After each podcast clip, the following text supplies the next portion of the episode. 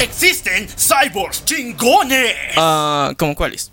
Eh, como Cyborg de ese cómic. Oh, sí, sí, sí, también. Esta es Skydoll. Oh, sí, qué rica. Pero al día de hoy te vamos a contar la historia de uno de los más épicos e importantes en la historia del cine. Hablamos de nada más y nada menos que de Terminator. Así que prepárate porque este episodio va a estar muy metálico. Bienvenidos a La venganza del troll. un espacio para los geeks, Para los frikis, para los otakus para los geeks y para todos aquellos que creen en la ciencia ficción. y a todos, que la fuerza los acompañe y los destruya. Dale play a esta cosa.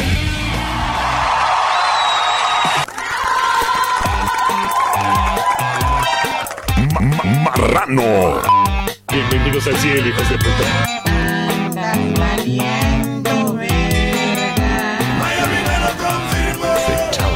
¡Oh, me vengo!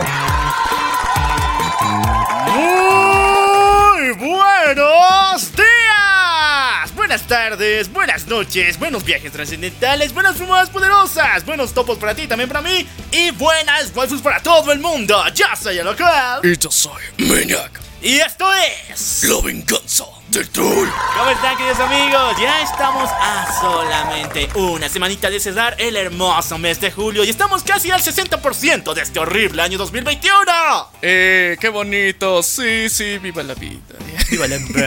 Pero saben que el día de hoy vamos a estar con un capítulo muy muy genial. Tan genial que nos va a llevar al futuro, de vuelta al pasado, a una línea intermedia entre ambos y después a la cochina nada. Hablamos de una historia que ha roto más cabezas que cifras en el cine. Hablamos de Terminator. Sí, chicos, vamos a, a- a- contarles una historia de las más épicas, las más revolucionarias, donde el valor del hombre es lo más importante, donde la predestinación, tu valor como persona, como líder reivindicador social, como político latinoamericano, vale más que cualquier cosa en el mundo.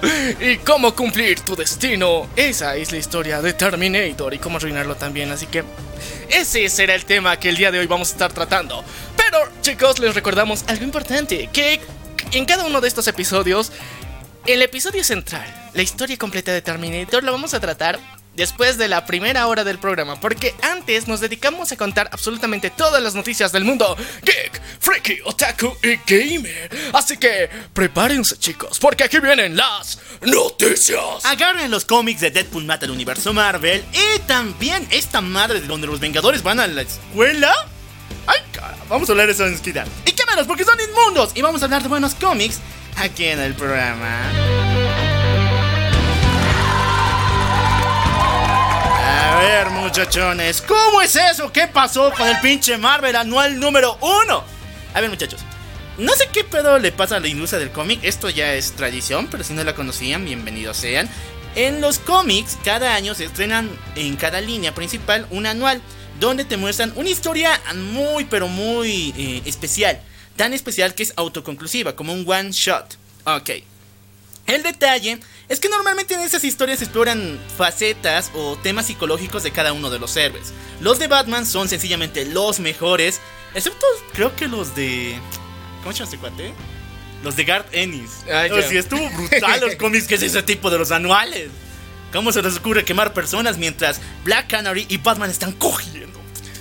Es que para que sea la escena más hot. Oye, sí, para que La- Las Ya. viñetas más hot de la historia. Los anuales son muy especiales y aunque el, el lema diga anual, salen dos cada año. Así que sería bianual. Lo importante es que los Vengadores tenían un anual este añito. El anterior estuvo brutal. No, no hay que decir mucho anual. Estuvieron en un cómic así este año. Lo importante es que quisieron romper cualquier estereotipo. Pero al mismo tiempo quisieron señalar que son propiedad de Disney. Y bueno, saben que Disney tiene un fetiche bien sexual con los musicales. Tanto así que tiene una serie y eh, bueno, también tiene una saga llamada High School Musical.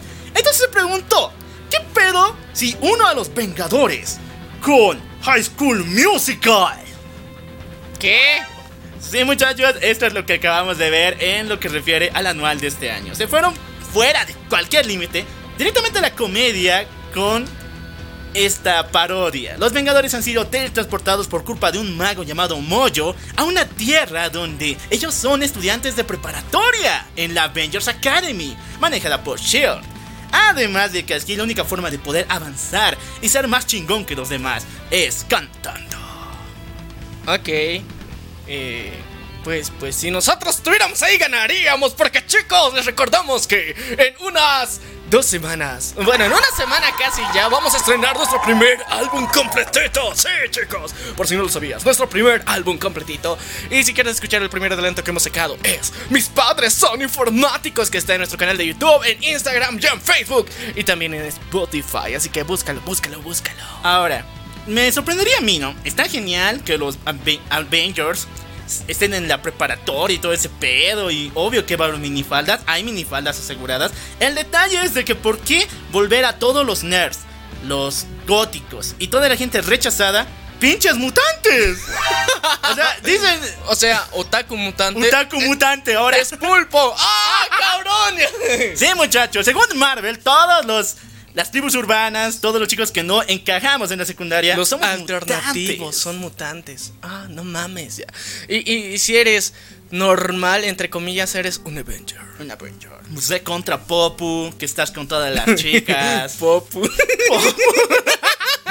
ya, ¿quieren escuchar más madres? No me escuchen a mí. Lean el cómic, que está brutal. Y como dije, es autoconclusivo. Es un viaje de una sola Fumada. Vamos todavía con el acontecer de esa noticia. Muchachos, tenemos filtraciones, unos cuantos datos, pero yo no lo puedo confirmar. ¿Saben qué lo pueden confirmar? Miami me lo confirmó. Oh, sí, como siempre, los mejores datos, 10 de 10. Vienen de Miami porque se asegura que la actriz Leslie Grace es quien va a interpretar a Barbara Gordon, Batgirl, en la película de The Flash. Eh, ahora, la, la pregunta que todos nos hacemos aquí es cómo le van a encajar en la historia. Porque uno, aparte de ser una morenaza, cosa que, o sea, no sé, mira, a pelirrojas. O sea, a pelirrojas naturales, convertirlos en morenazas es la tendencia de estos dos años. La sirenita, tenemos a la anterior Batwoman, o sea, Eh, Starfire, bueno. Starfire, Ah, bueno, pero- ese año entonces. Sí, pero igual, o sea, ve- vemos esa tendencia y medio que es no es como que tanto para quejarse o algo así, porque o sea, ya ya ya ya ya lo sabíamos, ya ya lo veníamos venir, Bueno, pero, pero, agradecemos que sea una de esas latinas, pero. Ay, no sé O cómo sea, ponerlo. A ver, wow, Marrano. es que es de, de esas latinas que tiene una figura. Ah, por si acaso que si quieren, si quieren ver más su figura, vayan al musical que lanzó HBO Max esta semana, que era el de En el Barrio. O sea, suena bien estúpido el nombre y es pinche racista contra los latinos porque piensa que somos pandilleros. Pero es buena, la música es buena. Y la actuación que da Leslie está genial. Así que a entonces van, a entender ahí la referencia de por qué la han elegido tan bien, o sea, no es para quejarse tampoco. Porque tiene barrio con la espalda. tiene barrio ya, y el barrio la respalda, putos, ya. Ahora, ¿cómo le van a integrar? Supuestamente ya habíamos comentado de que Batgirl aparecería porque sería la pupilo, pupila inclusiva, de el, Michael- el Batman de Michael Keaton. Ya, e- esa es una, eh, una de las versiones. Otra de las versiones es que esta va a ser para, para la, la película de HBO Max. Y como es para HBO Max, eh, la, la- la propuesta es que si es Bárbara Gordon, es hija del jefe Gordon, del comisionado Gordon. Entonces, el comisionado Gordon le gustan las latinas. No, hable. Sí, muchachos, eh, Ben Ben Affleck es el cazador de latinas por Sí. excelencia. ¿Y cuántas mamacitas le han tocado? O sea, Mira. latina y conocer a Ben Affleck te cambia la vida. No mames, o sea, imagínate, pasó de Ana de Armas, o sea, que igual es latina, a J. Lo. Y, y Otra este-. Y segunda vez con J-Lo. Sí, o sea, es Remember. ya, pero ya, volviendo al tema de, de, de Batgirl. O sea, puede ser que sea esa la justificación que le pongan al final. Y se supone que hay do- dos versiones. Una que es la pupila del Batman de Michael Keaton, que vimos hace muchos años. Otra sería que ella sea la hija del comisionado Gordon en el universo de Batfleck. Esa sería la segunda opción. Entonces, la segunda opción apunta que el comisionado Gordon, que ya hemos visto eh, dentro de la de la Justice League Snyder Cut, bien decente, ya. eh, pudimos darnos cuenta de que ya está mayorcito también y obviamente su hija también va a ser mayor y eh, que le gustan las latinas por dos. Entonces, chicos y chicas, si están en Gringolandia, aprovechen, los latinos están de moda. O sea, es una buena época para ser latino en Gringolandia. O sea, en Latinoamérica no, siempre estamos en mala época aquí, pero en Gringolandia es buena época para ser latino. Entrenle a castings, entrenle a esas madres, porque por, eh, por inclusividad a latinos les van a aceptar. Bueno, yo no estoy muy seguro porque, bueno, me cae perfecto. Ella está hermosísima, ya quiero verla en el traje. Dicen que va a adaptar el traje que vimos en Rebirth, que es tipo moradito con amarillo. Como igual en la serie de los 60, más o menos de Adam West. El detalle es de que eso también viene a aplastar unas, eh, algunas versiones que vimos de Batgirl en lo que se refiere a Batman v Superman. Porque aunque ustedes no me lo crean, no hayan visto, existe la versión extendida de Batman v Superman donde sí tenemos a Barbara Gordon. Y es una chica rubia y blancona. Así que no sé en qué forma tomarlo. Todas formas ya muchos no le hacen caso tanto Batman v Superman. Estoy viendo que las quieren sacar del canon. Vamos a hablar de eso en un ratito. Pero lo importante es de que me agrada la decisión. Lo importante es cómo lo van a poner. Ya sea aliade del multiverso, del Snyderverso como tal, o van a salir a final los planes de Hamada. Como sea, la cuestión es que eres bienvenida a este universo tan bonito y que eres otra morenaza que supuestamente es pelirroja. ¡Qué bonito! ¡Qué bonito! Sigamos todavía con las noticias, muchachos. Eh, Claido. A ver, ahorita vamos a hablar de Black Widow, nuestra pequeña recomendación, pero nadie puede negar que la ha ido horrible. Sí. Disney no nos la puede mentir, no nos puede decir que ah, fue el éxito del verano. Wey, Space Jam le acaba de ganar dos veces en dos eh, semanas consecutivas.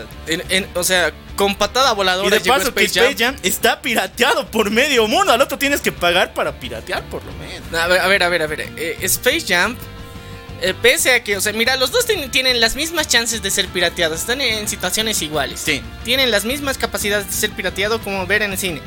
Las dos se han estrenado así. Ahorita el único que, no tiene capacidad de ser pirateado óptimamente es eh, el videoclip de reggaetón más largo en su novena parte. Rápidos y furiosos. Así que eh, aquí la competencia era muy clara entre Warner con Space Jump y Disney con Black Widow.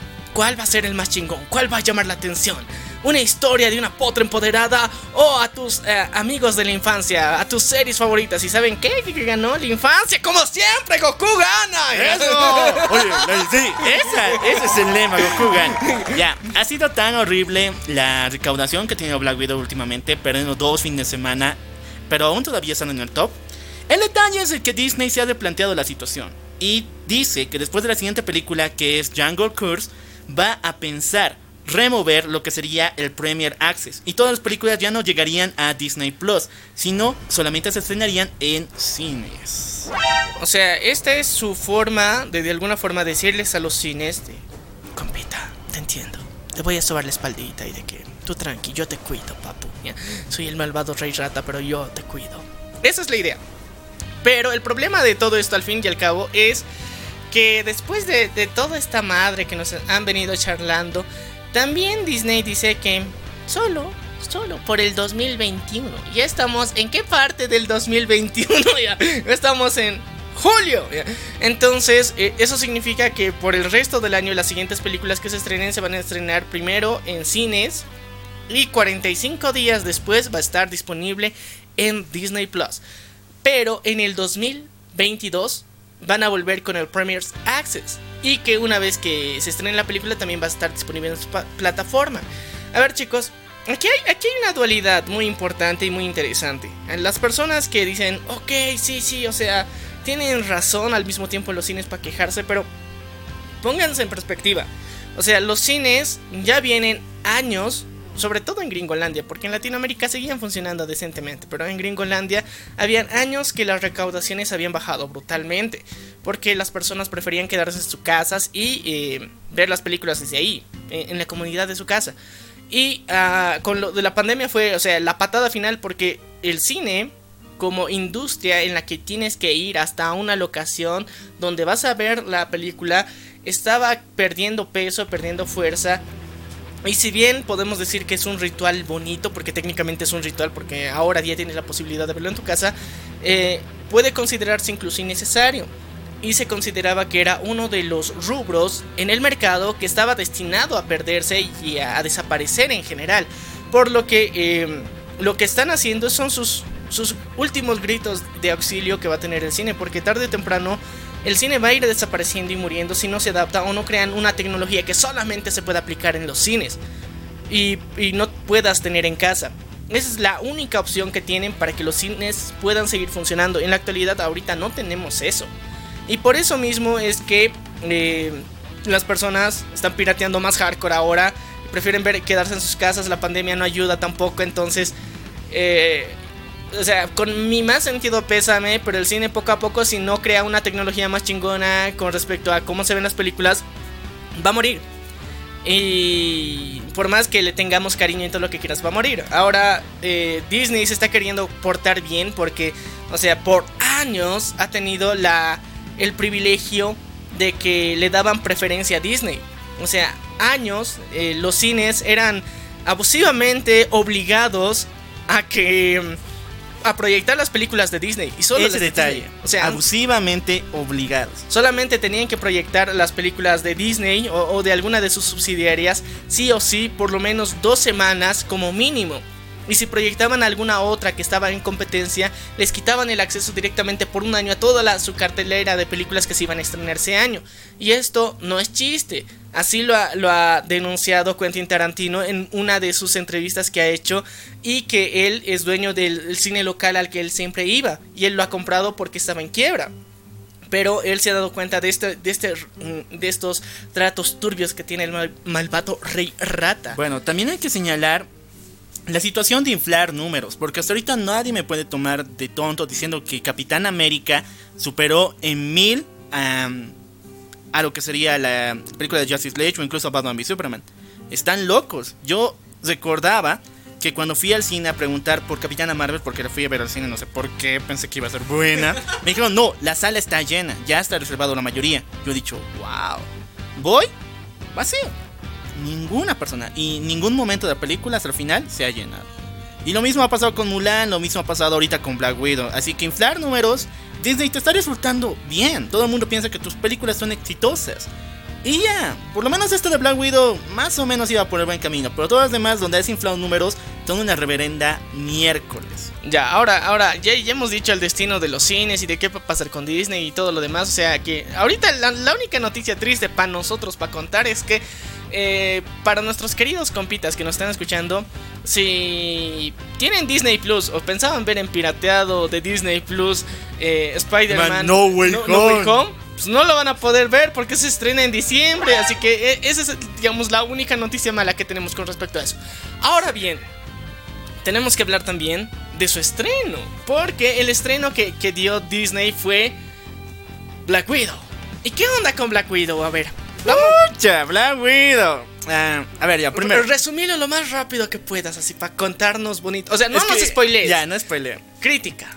Bueno, me encantó a mí en todos los aspectos. Muy buena película. El detalle es de que, primero, se nota que has grabado, han cambiado la historia un montón de veces. Porque esos detalles de que totalmente todo se mueva porque sí, no hay mucho sentido en las maneras de cómo se desarrolla es estúpido si te pones a pensar. La gente llega porque sí, se salva porque sí, llega por todas partes, aparece de la nada. O sea, mira, según yo, han sido el Rápidos y Furiosos de Disney. Eso, fue Rápidos y Furiosos de Disney. Eh, o sea, no, no lo digo porque fuera mala, sino porque las cosas pasaban porque sí. ¿El auto volaba? Ahí está. Ah. ¿El avión se caía? No, pero tiene que recoger a alguien más. Sí, sí, sí, y eras de... Ah, ¿Dónde? A, la mierda las leyes de la gravedad, a la mierda el peligro. O sea, sabemos que en Disney ya pasaba eso antes y aún así lo, hemos querido así, pero aquí te, era muy obvio. O sea, en, en, en otras películas en los Avengers siempre notabas, digamos, de que otra situación te mostraban otro lado de la escena y como decir salvaban. Te hacía desviar la, la, mirada de lo que estaba pasando. Pero aquí, no, era todo muy obvio. Y ese ha sido tal vez un problema, pero no necesariamente malo. Pero sí podemos decir que Black Widow es el Rápidos y Furiosos de Disney. Lo que me encantó, y creo que ha sido dirigido por Snyder. Ya mentira, no, pero tiene el tinte de Snyder. Fue el resumen de la historia de la niñez de Natasha. Sí. Cuando una vez que la vimos chiquita eh, y después llevada a las oficinas con Draco, al, al, cuarto rojo, se muestra un clip de un clip musical y acompañándola con la canción de... Ay, no me acuerdo, es brutal esa canción, me encanta. Sí. En un estilo creepy. Sí, en una versión creepy. No me acuerdo. Entonces se muestra, hace paralelismo con la actualidad de trato y tráfico, te muestra todos los crímenes, diciendo que el universo Marvel nunca fue colorido como tal, sino fue bien pinche dark. ¿Qué es Hit Me Baby One More Time? ¿no? Sí, no, es... eh, Ah, ya, hasta que te acuerdes también tras... Según yo, miren, eh, para mí uno de los mejores aciertos fue que, que Natasha de niña sea la hija de Mila Jovovich. Ah, sí, Ese ¿no? fue uno de los detalles más, más épicos que he visto. Espera, de- es, es, ahorita me acuerdo, es, Smells Like Teen Spirit de Nirvana.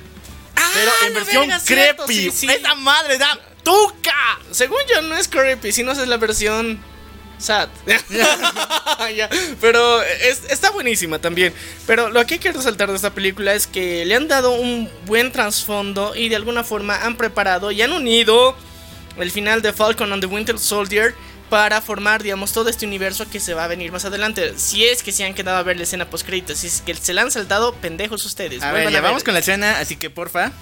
Spoilers, perras. Bueno, muchachos, la escena post nos lleva de nuevo con Madame Hydra, a quien la vimos en el final igual de Falcon a Winter Soldier, ya formando un equipo. Ya recuerdan que él ya al, llevó, como ahora tiene como aliado al US Agent. Ella le muestra a Yelena una foto del supuesto asesino de su hermana, que en este caso vendría a ser Hawkeye. Sí. Y bueno, eso nos llevaría ya a la serie de Hawkeye donde ella es la villana. Ah, me Eh. rompieron todo porque recuerdas que dijimos hace mucho tiempo el Taskmaster tenía que ser Yelena y todo apuntaba de que iba a ser ella, pero no. O sea, Disney te dice, es otra chica X y de paso que nada que ver. O sea, es, eso tú lo hubieras.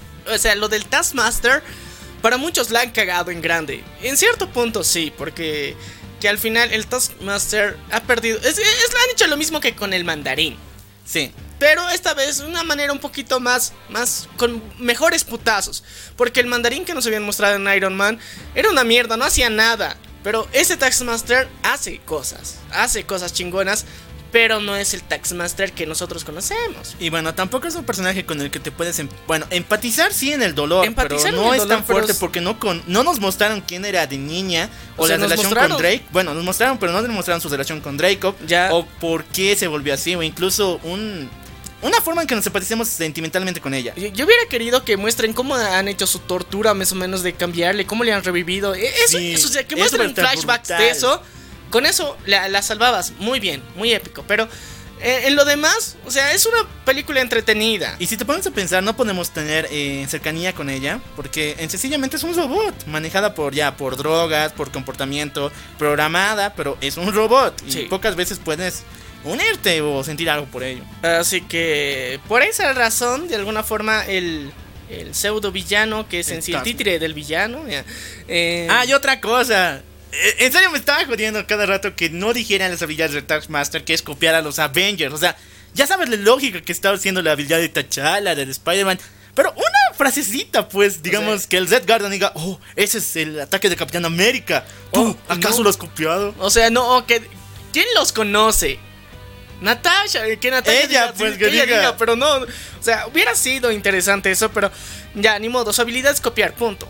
Listo, o sea, ya, ok, te, te la acepto, te la paso, pero lo que me ha jodido a mí mucho era de cómo este pendejo tiene una isla en el cielo y nadie sabe. O sea, es de las cosas más pendejas que puedes hacer porque, o sea, los satélites sacan fotos constantes. O sea, ni cagando te puedes ocultar de las alturas del cielo. Bajo tierra te entiendo. Ahí nadie te va a encontrar. Sí, tienes razón. Tu, tu Red Room eh, puedes ponerlo ahí.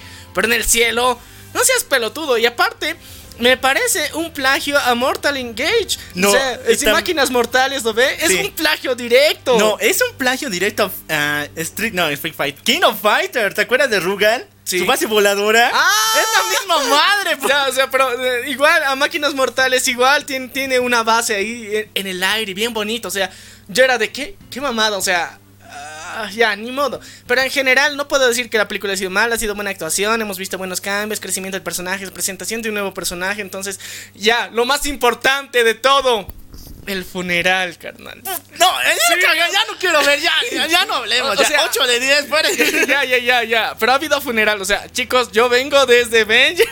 No, no ha habido funeral. Ha Ha habido una pinche tumba. O sea, no ha habido funeral, pero ya has visto la tumba. O sea, antes no había ni tumba, no sabías dónde estaba. pero un pinche funeral, pues. O sea, hubiera sido épico, hubiera sido genial. O sea, y de alguna forma hubiera sido lo más clickbait que hubiera habido desde toda la película. Porque hubiera levantado el hype, porque hubiéramos visto a todos reuniditos ahí al lado de su tumba. Hubiera sido genial.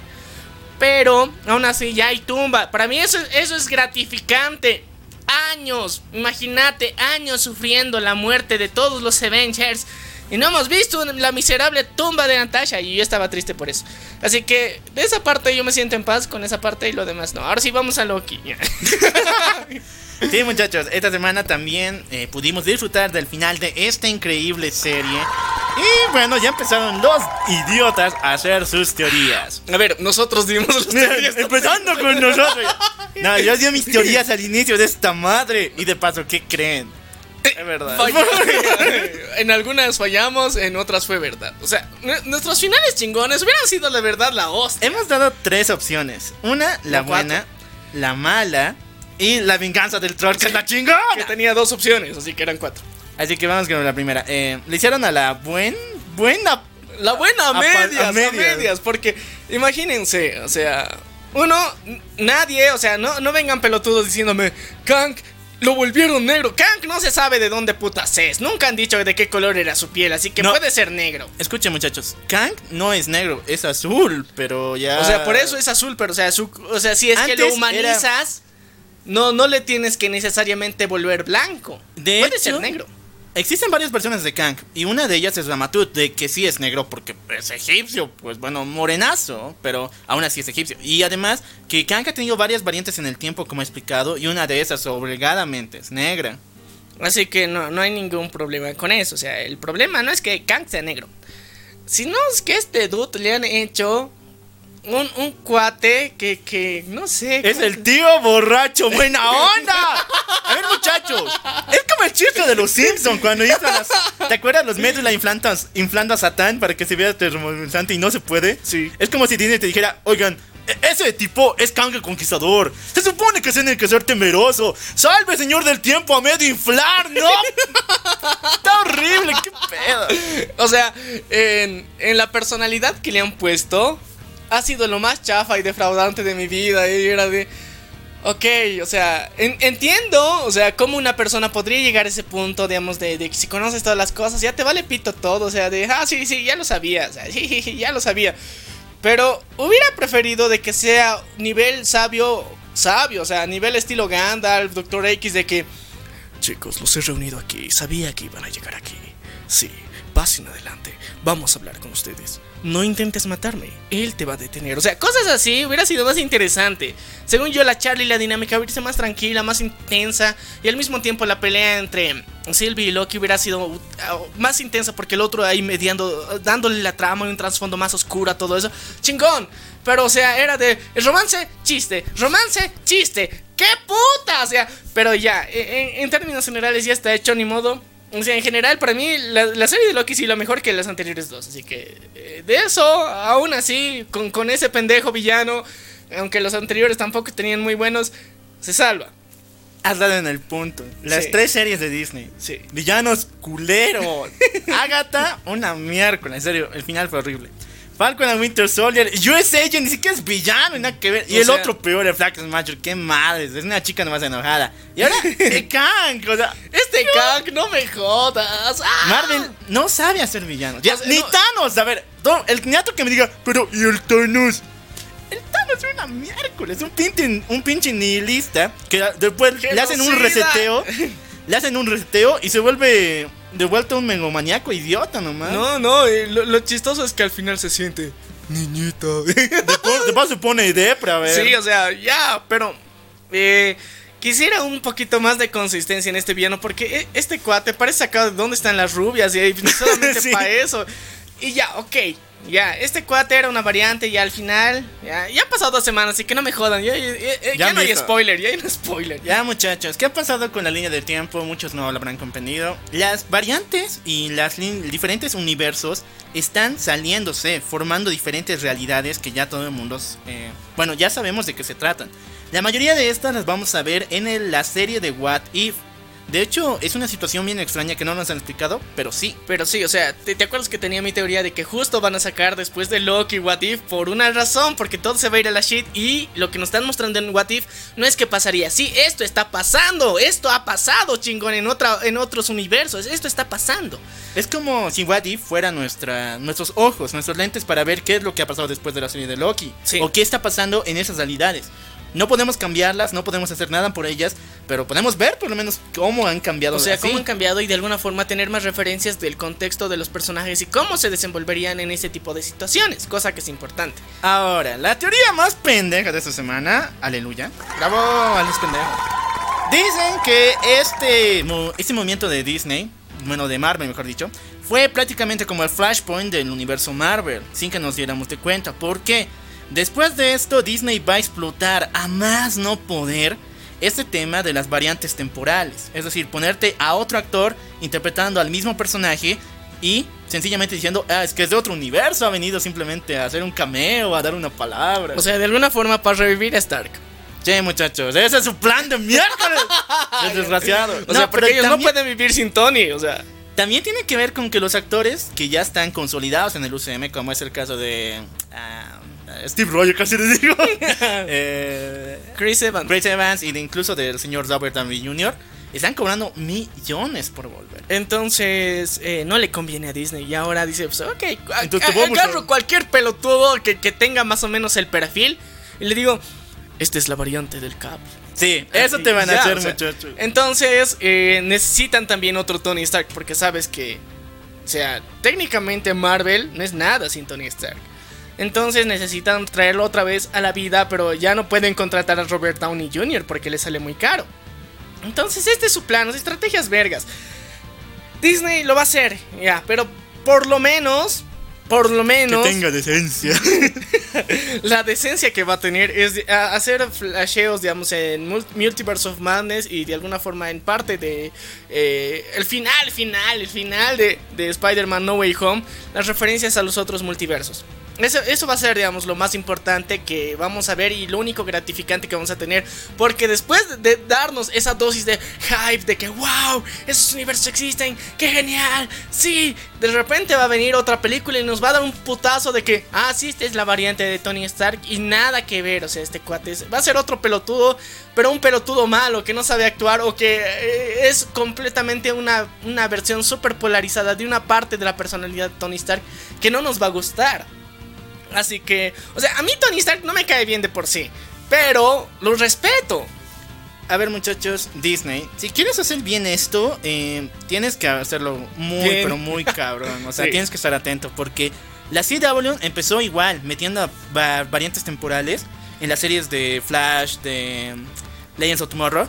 Y al comienzo era brutal, al comienzo era increíble ver una nueva variante, pero un- a un nuevo actor en el mismo papel.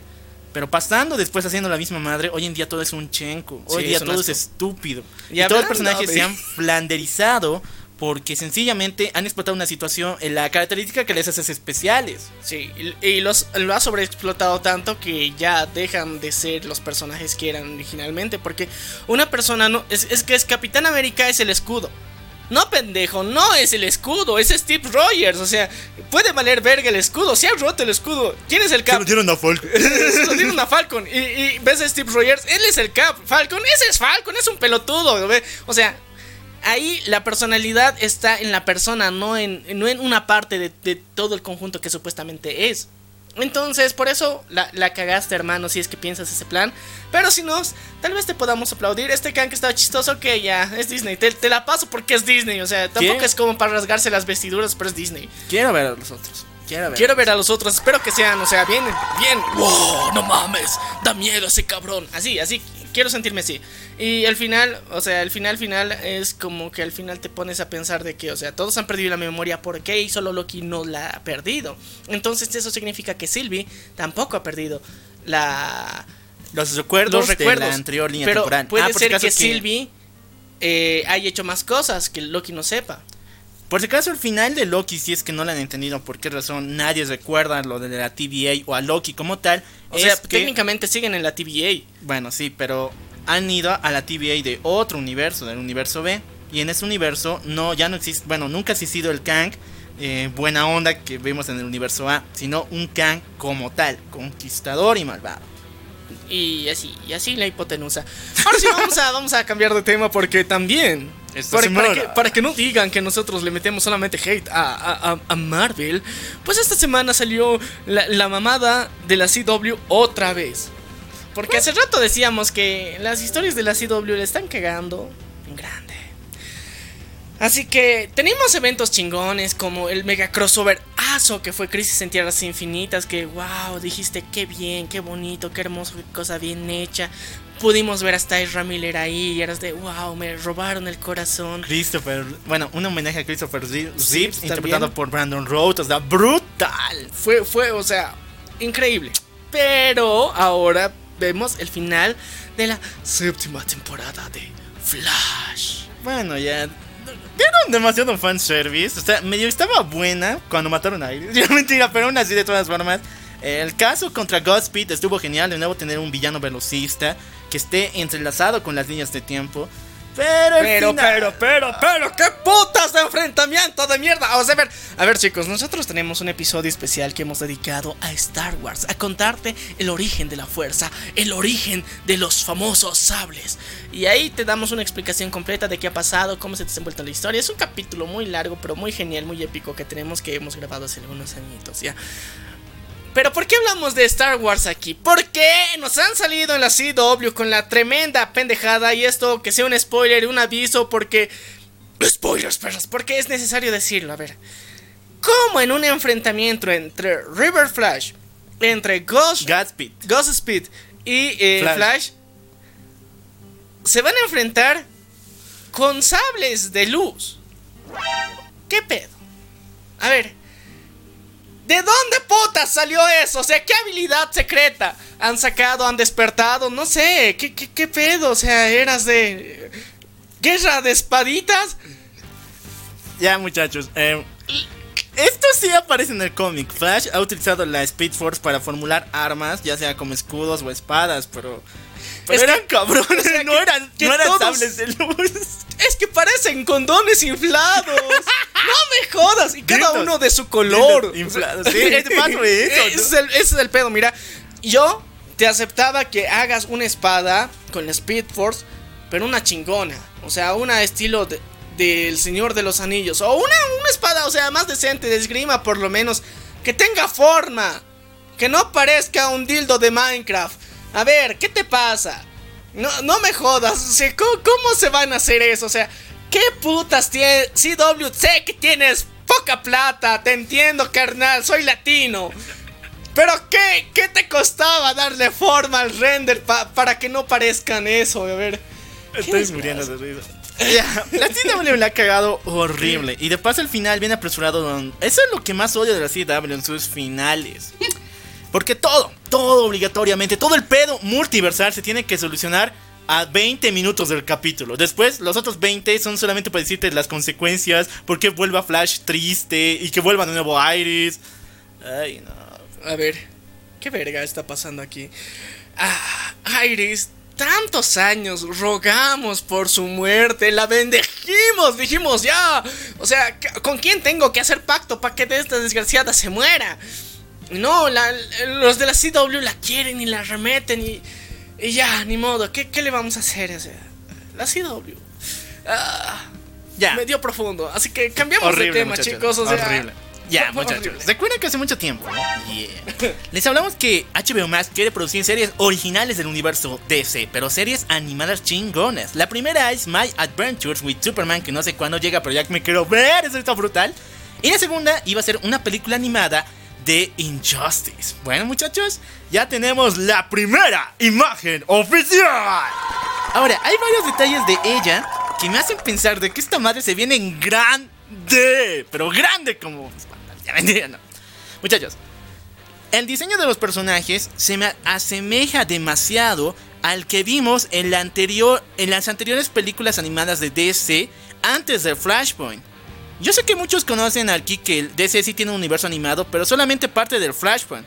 Pero no es así. Antes de este evento existían otras películas animadas, como es el caso de eh, Lucha de Dos Tierras y también Guerra. eh, Guerra como tal de la Liga de la Justicia.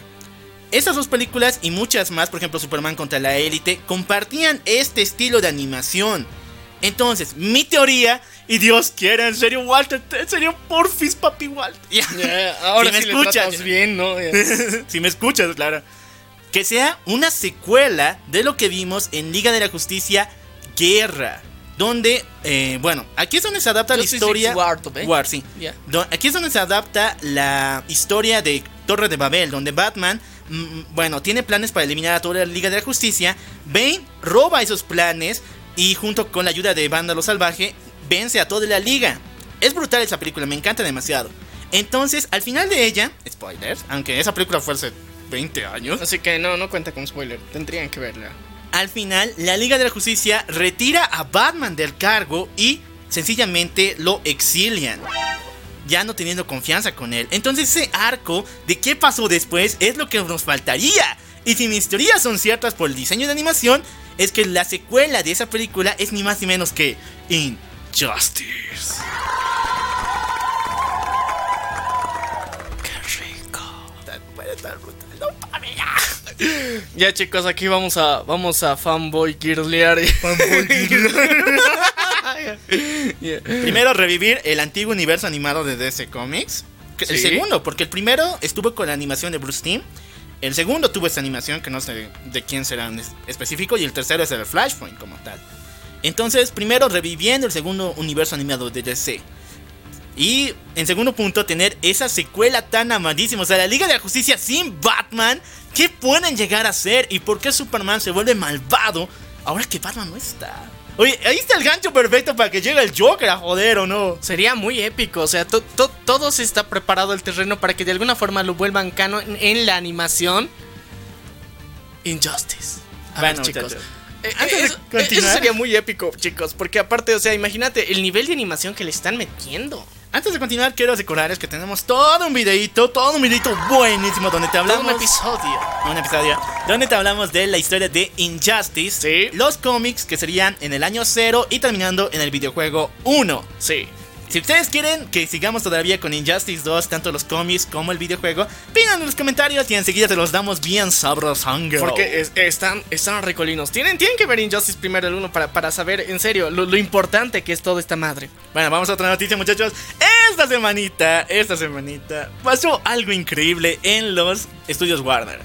Porque se ha revelado de que tendremos una escena en la película de Flash donde nuestro Flash del Snyder Verso, nuestro querido Barry Allen, se va a encontrar con su doppelganger, su versión alternativa en el universo de Michael Keaton. Uh, está brutal, ¿no? O sea, no es del universo Michael Keaton. Según yo, no es el. O sea, mira, eh, estamos viendo a. Al propio. Es Ramila. sí, Ah, bueno, Flash. Barry Allen. Barry Allen, al propio Barry Allen en sus versiones alternativas en otros universos. Pero es que es curioso, digamos, porque el, el corte nomás es la diferencia, es el mismo. Eh, ya sabemos que vamos a ver más adelante otros Flash igual, referencias a guiños a, a- a la CW. Pero estas de, oh, no mames, el peinado te cambia tanto. te cambia un montón. Bueno, muchachos, sigamos todavía con las noticias de esta semana. Tengo malas noticias para los fans del Snyderverso, o sea, para nosotros. Prepárense para llorar, muchachos. Porque recuerden que esta semana Warner había autorizado, entre comillas, la producción de un step com, un motion comic, que es una película animada donde se animan eh, personajes similares a lo que sería leer un cómic. Tuvimos dos películas así de Watchmen, brutales, vayan a verlas, con ese estilo donde pareciera un cómic, pero es una película animada, Sí. donde nos iban a narra- narrar en la continuación de el Snyderverso en Justice League segunda parte. Esta es conocida como el escape de la Tierra de las Pesadillas o Escape of the em, Nightmares y estaba brutal. Pero, pero, pero, pero. Muchachos, la producción de esta película animada ha quedado completamente cancelada. No sé por qué, no estoy muy seguro. Bueno, no hay muchos detalles del por qué, Pero supuestamente la producción de este cómic ha invalidado y ha recibido duras críticas en solamente sus paneles, ya que se ha dicho de que está plagiando muchas escenas de anteriores cómics de DC, de DC, como es el caso de los Nuevos 52 o incluso el de Injustice. A ver. Para empezar, no es otro cómic. Hay que No, tomar en cuenta. no o sea, si, si hicieras otro cómic, sí sería plagio. Sí, Esta es una película animada. chepe. con estilo de cómics. Así que no es un plagio, para empezar. Y dos, o sea, si, si sabes que, que, que nuestro querido Zack Snyder hace un chingo de referencias a los cómics, ¿qué esperabas, pendejo?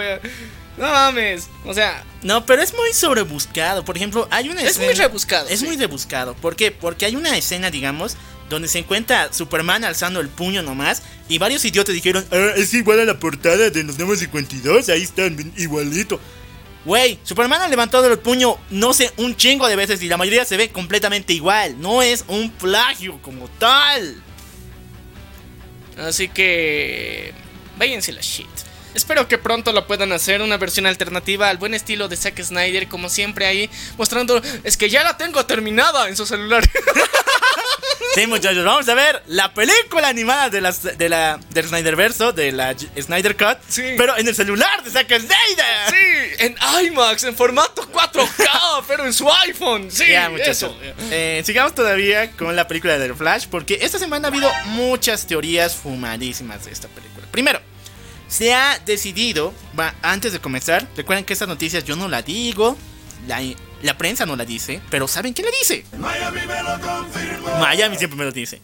Muchachos, han habido varios rumores donde se dicen que han cambiado al villano de esta película. De Reverse Flash, ahora tendríamos a Dead Flash, o conocido también como el Black Racer en el universo DC Comics. ¿Quién es Dead Flash o quién es el Black Racer?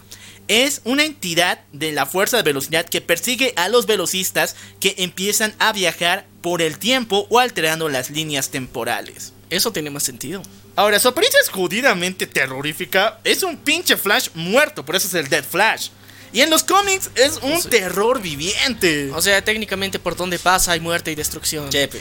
Y al mismo tiempo es, es como un Ghost Rider, pero no es Ghost Rider. Oye, sí. Me encanta la idea que tengamos a Dead Flash, pero me hubiera gustado mucho mejor todavía mantener al Reverse Flash en el Según papel. yo, no, no llega al nivel, pues, o sea, imagínate.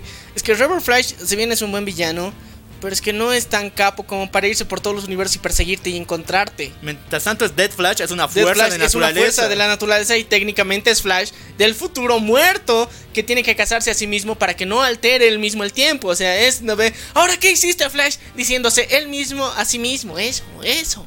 Bueno, eso es también dicen de que tendríamos como villano a la hija de Mirror Master. Mirror Master es uno de los villanos más icónicos de Flash. Es uno de los Rogue y un villanazo increíble. El detalle es de que nunca nos han revelado que tiene una hija o algo por el estilo. Ya saben que es la cuota de inclusión que tenemos que pagar para ver esta película. Así que ni modo, nos aguantamos nada más por eso. Bueno, no solamente eso, porque supuestamente en la película veremos todas las líneas de las películas del universo DC, donde Flash al chocar en una destruye varias. Y supuestamente eso ha dado idea a varios filtradores de que DC está planeando de nuevo plantear su canon, quitando a Batman v Superman y a la Snyder Cut como canon. Y volviendo, bueno, Reboteando eh, todo, o sea, ya habíamos dicho que, que- que era la intención, o sea, ahorita eh, Flash tiene la oportunidad de consolidar el canon de Zack Snyder o hacerlo mierda. Bueno, en cualquiera lo- de los dos que sea el caso, nosotros ya hemos tenido el Snyder Cut. Ah, Alabado sea sí, el sea.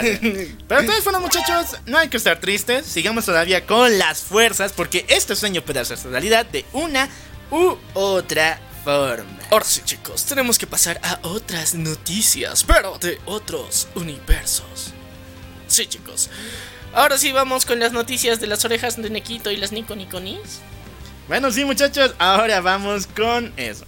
Vayan por las orejas de Nequito, las colitas intercambiables, que vamos a hablar de anime aquí en el programa.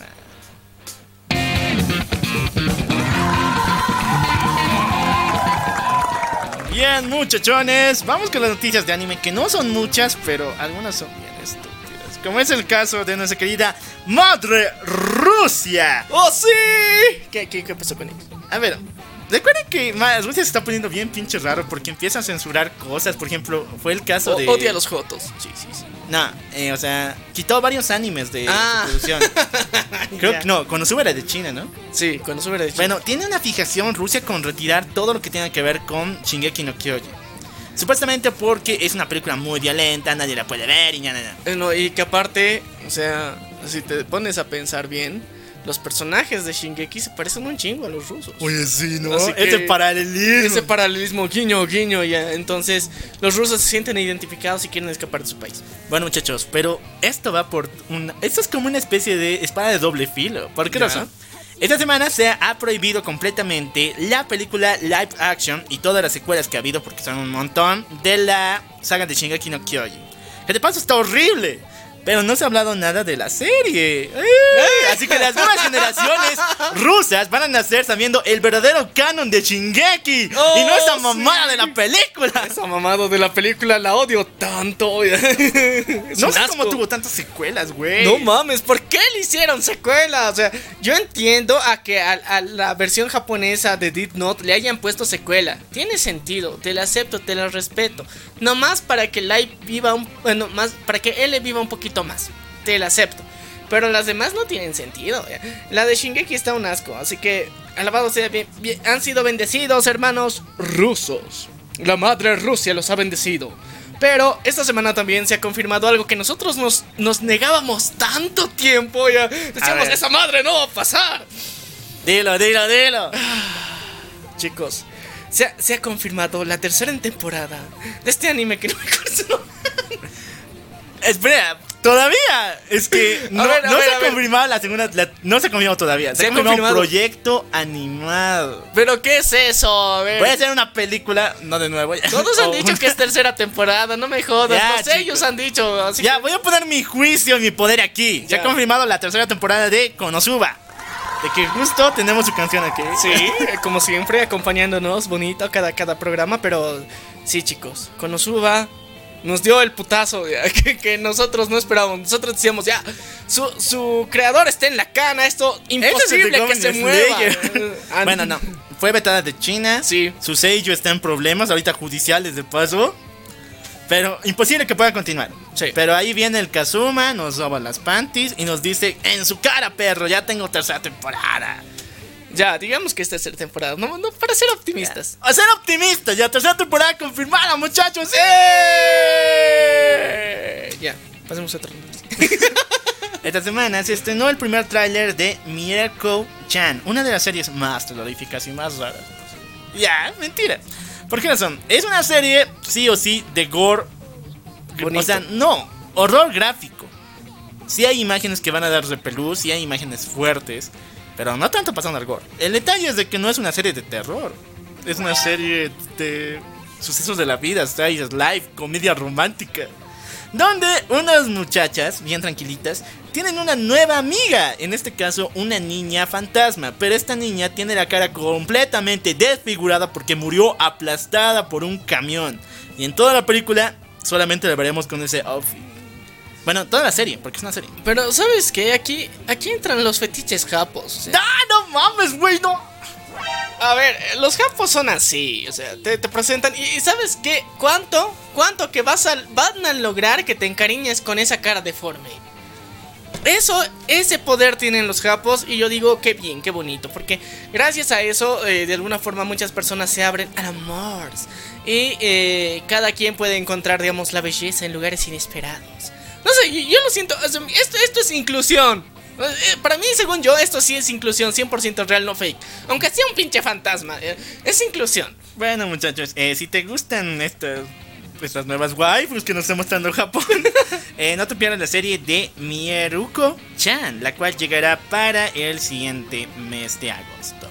Y bien, han finalizado las noticias del mundo del anime y nos pasamos rápidamente al mundo de los videojuegos. Pero con una noticia cortita, chiquitita, pero muy, muy curiosa, muchachos. ¿Saben por qué? Existen lo que se llaman los santos griales del mundo de los videojuegos. Hoy en día estamos buscando dos. Si los encuentran en su país, nos avisan, por favor. ¿Cuáles Sí. serán? Primero, Final Fantasy 3 para Polystation. Sí. Para Polystation, para la versión pirata de la Famicom. Para esa mamá del Final Fantasy 3, muchachos. Eso, eso, eso. Estamos... Y segundo, el que nos dijo eh, Alex Penn. Sí. El Alex a quien le mandamos saludos, por si Sí. acaso. Nos dijo que tenía el Mario 3. bueno, No, Mario Party. No, Mario. No, no, no, Mario Party. Mario, No, Mario World. Mario Mario, World, sí, Mario World. Para la Polystation también, güey. Sí. O sea, no mames, qué pedo con estas mamadas. Nivel de tuneado hardcore ahí. Hermoso, bien hecho. Bueno, Japón no nos decepciona, porque esta semana se ha encontrado, en los archivos más oscuros de Nintendo, un proyecto rechazado, donde íbamos a tener una versión para computadora de Mario 3. A ver muchachos, esto es increíble porque Mario 3, primero, es uno de los juegos más aclamados por Nintendo, es uno de los más cuidaditos y marcó era en todo su tiempo de producción y también donde fue lanzado. Sin embargo, nunca hemos tenido una versión para PC. Si bien la primera versión, la primera entrega de Mario tiene una versión para PC, no hubo secuela, ya que esta fue duramente vendida y olvidada. Sin embargo, había planes y hoy en día ya tenemos la primera demo de lo que sería la versión para PC de Mario 3. Y déjenme decirles, está alucinante. Se ve mil veces mejor incluso que la que vi- tuvimos para Super Nintendo. Está, está interesante. Honestamente. ah, No, no tengo tanto hype. O sea, es buena. Es uno de los juegos que más he jugado en mi vida. Yo sé cuánto hype he tenido por esa madre. Pero ahorita ya, o sea. Dejemos de refritar tanto a Mario, no me jodas. o No, sea. pero o sea, eso es historia. O sea, el- eso tenía que lanzarse por los años 90, pero Nintendo sencillamente lo dio de baja. Y hoy en día el 100 lo hemos recuperado.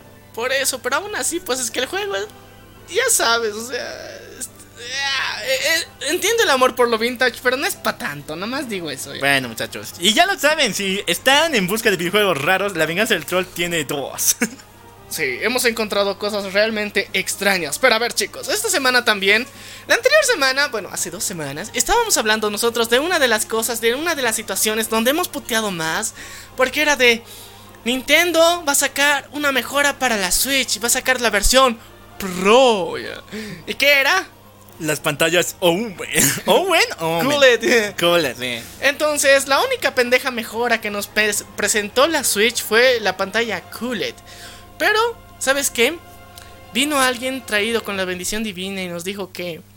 Yo sí los comprendo, papus. ¿Sabes qué dijo? ¿Quién ¿Sabes fue? quién fue? Steam. ¿Sabes Steam. por qué? Porque nos presentan la Steam Deck, hijos de perra. ¡Oh, sí! A ver, chicos, si, si es que creían que los juegos que tienen en su PC nunca las iban a poder llevar portátilmente, ahora eso es una completa mentira, porque ahora sí la van a poder llevar. Gracias al Steam Deck, que va a ser como técnicamente una Nintendo Switch. Pero ultra tuneada, mejorada con los gráficos de la reputísima madre que tienen y que los parió. Y donde adicionalmente a tener los juegos más chingones de toda la historia, van a poder tener algo adicional. Van a poder instalar cualquier programa de Windows en esa cosa. Muchachos, prácticamente es una computadora Sí. gamer, pero, o sea, portátil como Pero tal. con portátil, o sea, es como la Switch. Es la Switch. Es la Switch eh, técnicamente y aparte, o sea, tiene un... ¿Cómo se dice? Un touchpad interesante. O sea, el diseño ha sido de las cosas más brutales que he visto en la vida. Porque, o sea, el, el nivel de gatillos tiene... No, no, no tiene solamente cuatro o dos para cada lado, sino tiene ocho.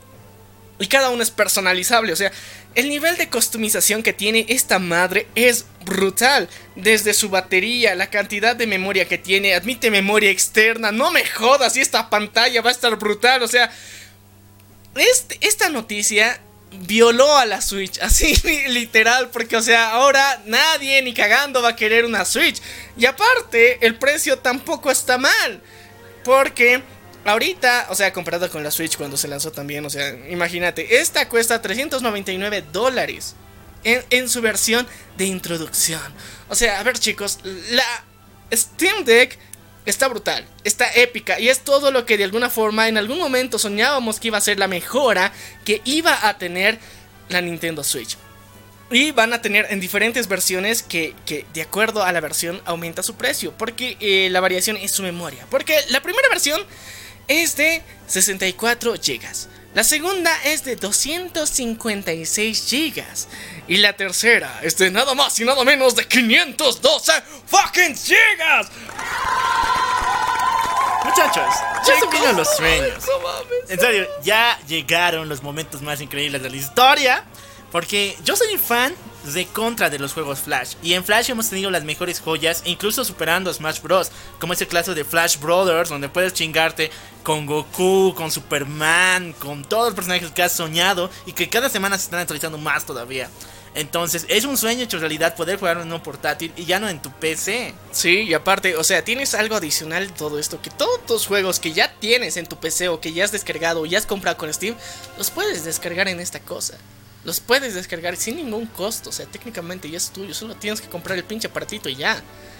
No mames, o sea, esta se la metió a Nintendo sin vaselina, con odio, con, con toda la repulsión del mundo, con asco, pero se la metió tan duro, tan fuerte, que ahorita, o sea, Nintendo ya no se va a poder parar en años. Sí, muchachos. Así que eh, esta madre de la, de la, el Steam Deck ha sido la noticia más brutal y más épica que hemos visto en mucho tiempo.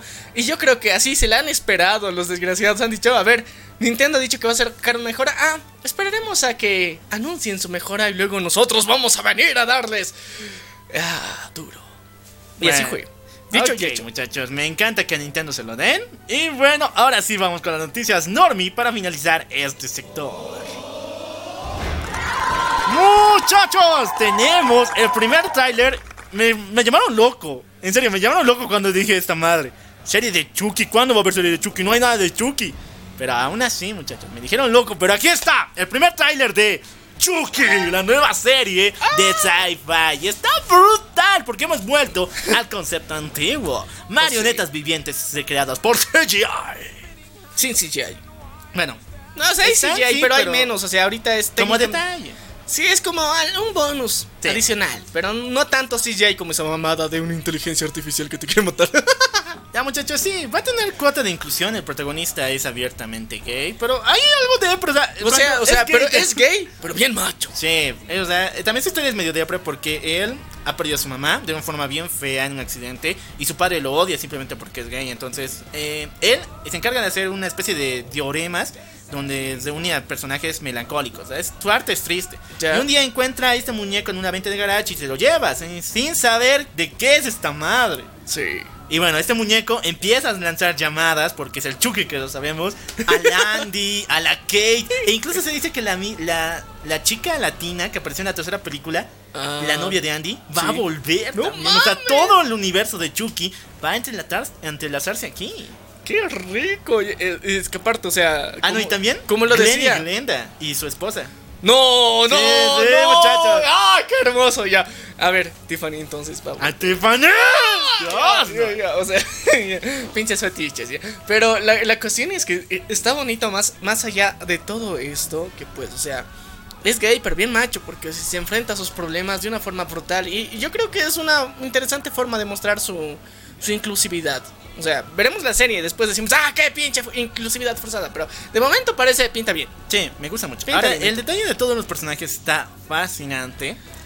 Y no sé, lo malo es que no vamos a tener doblaje en español latino. Si es que no se vuelve popular, muchachos. Así que. Si se vuelve muy, muy popular en Gringolandia y ustedes compran VPN, lo ven en Sci-Fi o algo por el estilo, se va a volver muy bueno. Puede que Netflix o Amazon, se habla más de Amazon, puedan alquilar esta serie y darle su, des- su respectivo doblaje. Así que háganle stream a esta cosa si son de Gringolandia, chicos, por favor, y díganle, "Que- es que la quiero ver en latino. Tengo, soy hispano, le díganle en Gringolandia. O, o si ustedes quieren, la venganza del troll se lo hace su, su doblaje. su fandub, Su fandom, ya. Ya, muchachos. Sería brutal. Chicos, a ver, eh, nosotros nos hemos dado cuenta de algo muy importante, que hay algo que las compañías de tecnología no aprenden. Porque recuerdan que hace un mes y medio más o menos estábamos hablando de Sam, la, la, la- la nueva asistente virtual de Marrano. Samsung. Sí. ¡Oh, me vengo! Pues, o sea, fue la. O sea, la típica, la profanación en dos horas. Super hardcore, bien densa, en 3D, o sea, para más placer. Ahora, como las empresas de tecnología no aprenden, pues, o sea, le dolió, le hurgó en la llaga. A Huawei que sus competidores y vecinos coreanos se hayan adelantado en crear a la waifu. Entonces los chinos dijeron, no, cabrón, yo también puedo crear a mi waifu. Y crearon así a su nuevo personaje de Huawei, que es Lisa. Todo lo que sea. Por una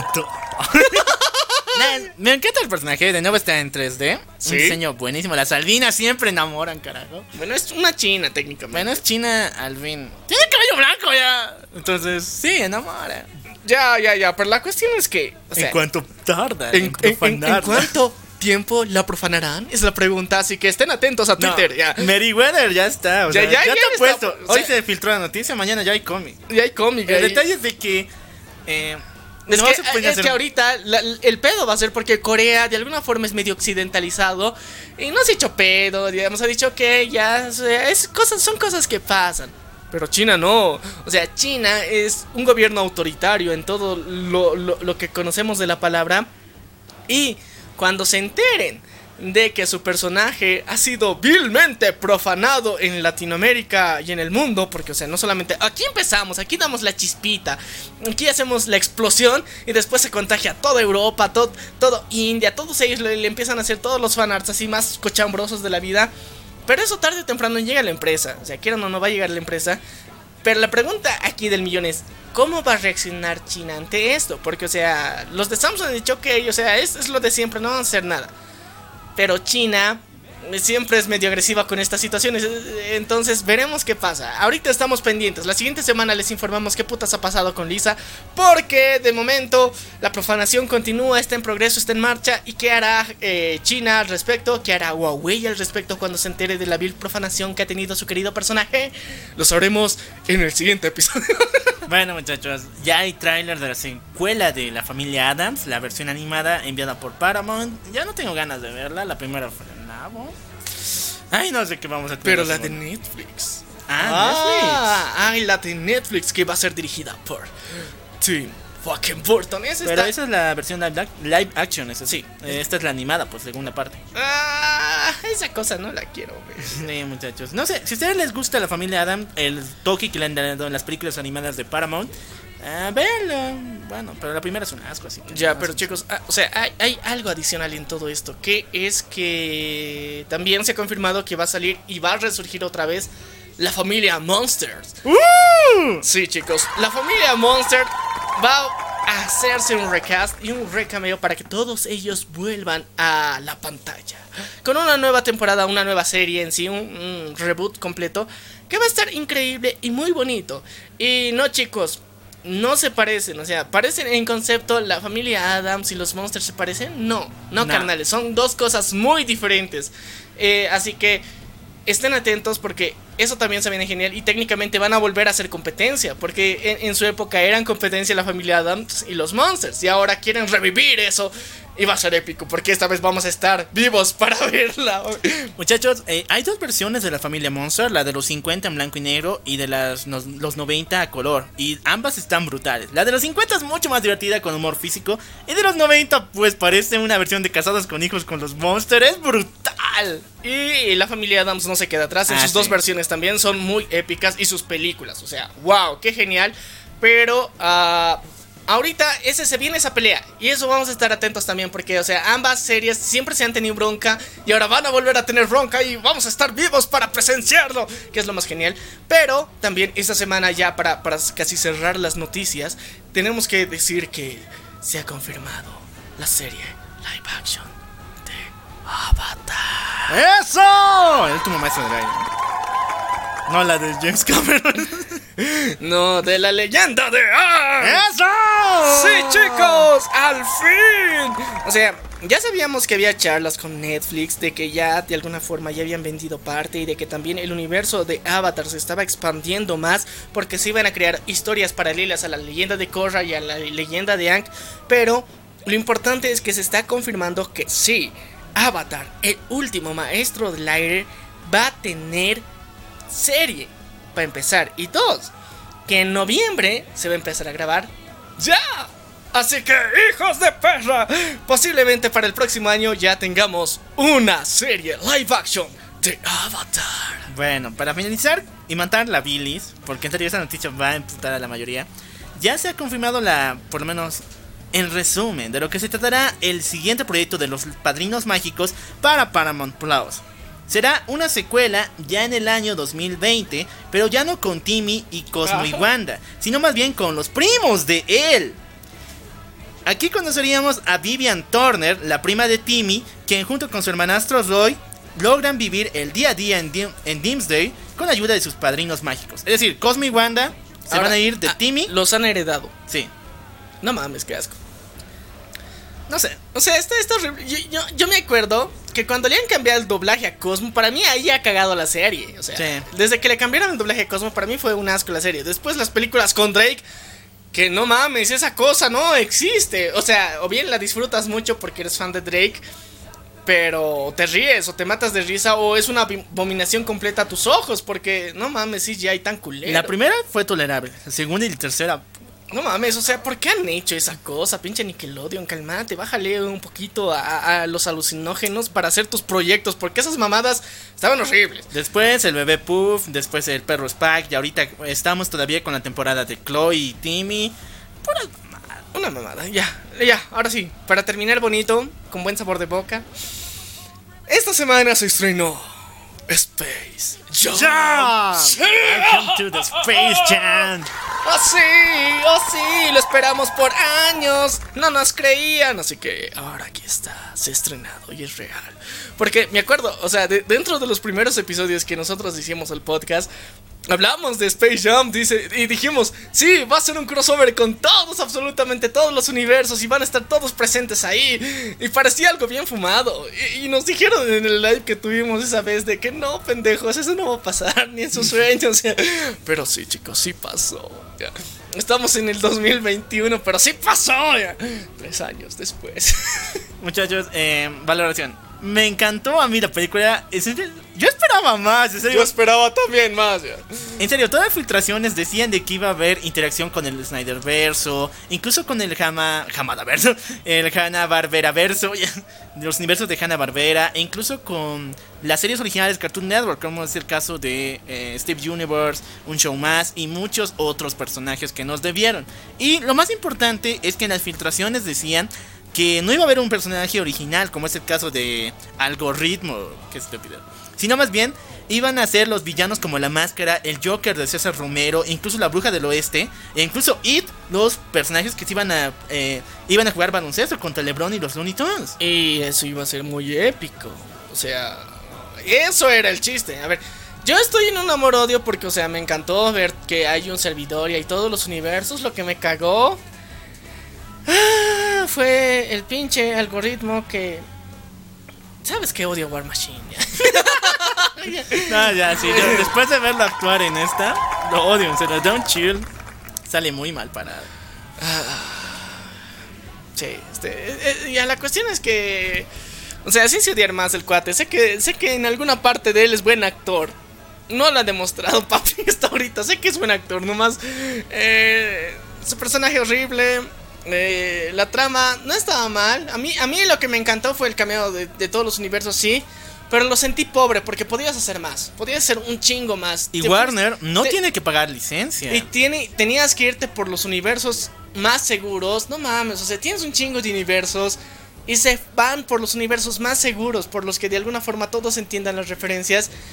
Y ya, o sea, entiendo, pero podías hacer que en esos universos pasen cosas con otros universos más. Y para mí se ha sido un cacho decepcionante. Lo he disfrutado, pero al mismo tiempo sentía que podían hacer mucho más y no han querido.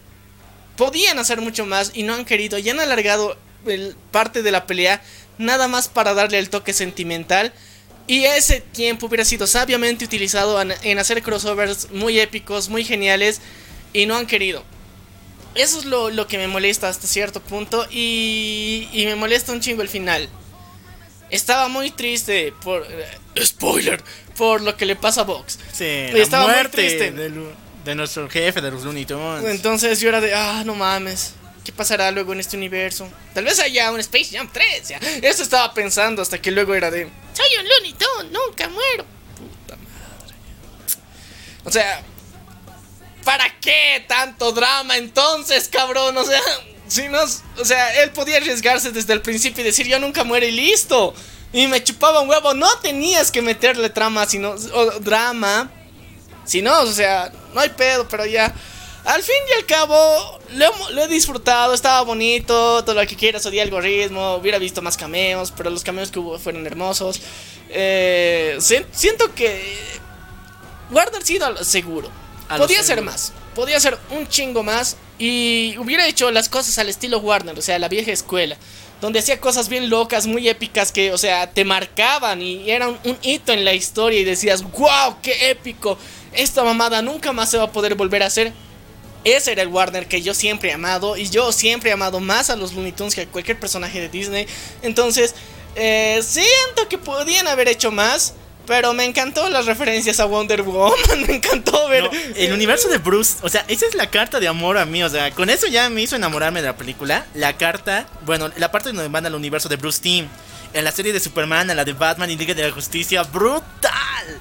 O sea, eso fue hermoso. O sea, yo- Igual el cameo de Rick y Morty estaba chistoso. Es- estaba bien, o sea, estaba chistoso. Los únicos que hablaban, ¿no? También el universo de Mad Max, brutal. Eh, eh, sí, el uni- pero es que fue, fue referencia y ya, ya, hemos visto Matrix, todo lo que quieras, pero ¿sabías que era CGI? Mal montado al mismo tiempo, en algunas partes, con, sobre No. todo con... con El cameo en el universo de Austin Powers y el de Casablanca. Eso. ¿Qué, ¿Quién ha hecho esa madre? ¿Un Sí. estudiante de 13? No mames, o sea, qué pedo, porque eras de... O sea, podías esforzarte tantito más en el CGI y iba a ser más chido, pero... Ahora, muchachos, Y no aparte, sé o qué sea, pedo. Poner con- a LeBron James, o sea, poner el croma a un negro es difícil. O sea, no, no lo digo en despectivo, sino es, es complicado y hay que adaptar las luces y todo lo que quieras. Y para Matrix específicamente, y tanto para Mad Max, tenían que haber un trabajo de iluminación más adecuado para que sea creíble. Porque para mí fue bien al pedo, lo pusieron aquí, lo cortaban, pegar, punto, listo, así, les, valió pito. Y eso me molestó, o sea, que, que no se hayan dado el trabajo de, voy a hacer referencia a esta película, voy a trabajar bien la estructura y la iluminación. Si bien las escenas y los momentos y los tipos de plano que han hecho eran igualitos, pero le, faltaba en, en- en el color, digamos, algunas, algunos detalles. Eso es lo que, digamos, me, me ha molestado, pero... la- las referencias de, de, de, de eso, eso es lo que de alguna forma me ha amortiguado mucho. Bueno, ya les he dicho, me encantó la película, pero el detalle son esas referencias, como dijiste. Y también de que todos los actores live action, no, sé qué rayos estaban haciendo. La, la que interpretaba Dorothy al comienzo de la fila de los espectadores, cada rato estaba moviendo ahí, ¡ay! como si en esa posición tan extraña. Me daba cosas solo verla cada vez en la misma posición. Para mí era muy raro ver a supuesto Lord Voldemort que tenía otra cara y eras de qué, o sea, no tenía nariz, pero tampoco sabías que era Lord Voldemort, o sea, sabías por referencia que era Lord Voldemort, pero no era Lord Voldemort. Hubieran hecho un mejor CGI, o sea, has visto el deepface que le hacen a Tom Cruise y no pueden utilizar presupuesto para contratar al tipo para ponerle a un pinche Voldemort ahí, nada más. Otro detalle es de que, ¿por qué han puesto referencias tan... Bueno, yo sé que Warner tiene referencias, bueno, más que todo producciones un poco más a todas las edades. Neta. Pero hacer referencia a Austin Powers, a Mad Max como tal, y bueno, también a eh, Rick and Morty para una película de niños. O sea, digo, eh- van, a presa- van a preguntar, ¿de qué es esa madre? Muestra las películas de Austin Powers, puta, va a vomitar, son bien No raras. mames, ya, pero eh, lo, lo peor para mí fue que, o sea, la primera fila de todo esto Ah, no, eran sí, de ya. villanos. Sí, no, estaban también los de... O sea, la el Pennywise, qué putas madres. Y Pennywise. O sea, ese Pennywise era una cagada. No se parecía en nada. Eh, luego lo- los de la naranja mecánica, o sea, hay cosplayers que hubieran hecho de público mil veces mejor, Warner. ¿Qué te costaba rascarte el bolsillo o decirle, pinche Lebron, nos falta plata para esto? Tienes un culo de plata, tienes auspiciadores. ¿Qué te cuesta, cabrón? Contratas una convocatoria, todos están felices de participar en esta mamada. Van a ser los mejores cosplayers de pinche Gringolandia. Van a llegar aquí nada más para estar cinco minutitos parados allá. Pero no les vamos a pagar, pero van a ser felices. O sea, solamente pagarles el vuelo, o sea, o el camión. Podían, pero no, les ha valido pito. Y eso es lo que más me molesta, porque es Warner, tiene plata, lo podía hacer mejor. ya. Bueno, para Pero finalizar, muchachos, eh, ese detalle es muy importante, pero también. Ay, hace rato quería decirlo. Estaba bonito. Estaba muy hermoso, me encantó la película, pero. El eh, público fue muy culero. El público estaba horrendo.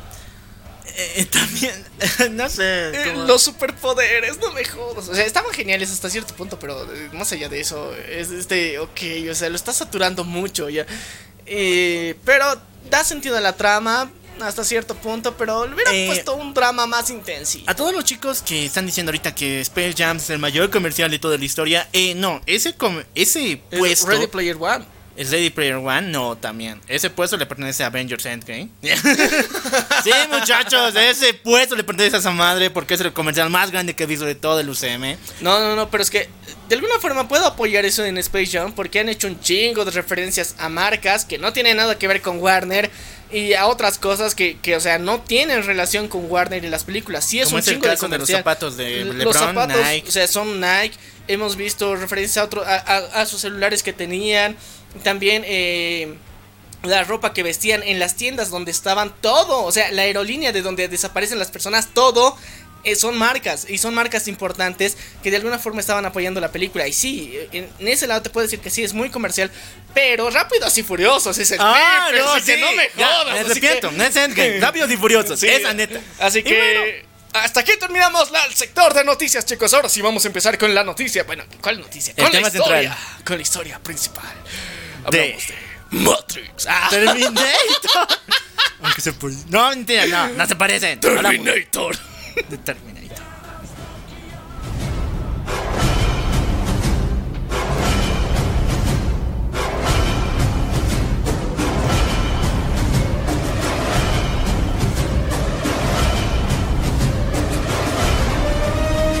A ver, muchachones. La leyenda de Terminator es una muy, pero muy en, enraizada. Son historias que raramente manejan el viaje en el tiempo, pero siempre logran destruir toda alternativa. O sea, cada vez que viajan, no forman realidades diferentes. Pareciera que todo transcurre en la misma línea de tiempo y los eventos cambian una y otra y otra y otra vez. A ver, chicos. eh, lo, que, lo que yo creo que es la mayor pregunta: ¿por qué putas Arnold Schwarzenegger siempre vuelve? Si cada vez en cada película siempre muere. Esa es la pregunta que todos nos hemos hecho. Y hoy tendrá una respuesta en la venganza del troll. Y también vamos a explicar de dónde putas ha salido esta maldita red llamada Skynet. Porque sí, chicos, de eso se trata todo el drama de todo esto. Bueno, vamos a empezar con la primera película de Terminator. Esto pasó en los años 80, donde los jóvenes eran súper locos, tenían pájaros muertos en la cabeza y había pandilleros por todas partes. Aquí apareció un hombre desnudo en una especie de esfera de energía, pero no era un hombre realmente, era un T-800, un robot enviado del futuro para matar a Sarah Connors. A ver, te das el trabajo de mandar un robot desde el futuro, Desnudo. no más, para matar una huerca. ¿Por qué? Bueno, muchachos, para la anterior pregunta de por qué está desnudo, en el en la historia de Terminator te cuenta que la ropa se cocina y no puedes estar O con sea, ropa. Ya, para, para viajar en el tiempo no puedes estar con ropa porque solamente la materia orgánica se transporta en el tiempo, Sí. que técnicamente es el cuerpo. Pero este cuate era medio robot, así que medio, ahí se rompe su lógica del pendejo. Pero ya, la ropa, la ropa se, se, se quema en el proceso del viaje en el tiempo y así es. Por eso es que Arnold Schwarzenegger aparece desnudo. Sí, ya. Ahora la segunda pregunta. Bueno, ¿Por segunda qué? pregunta. ¿Por qué putas está persiguiendo a una ruca llamada Sara?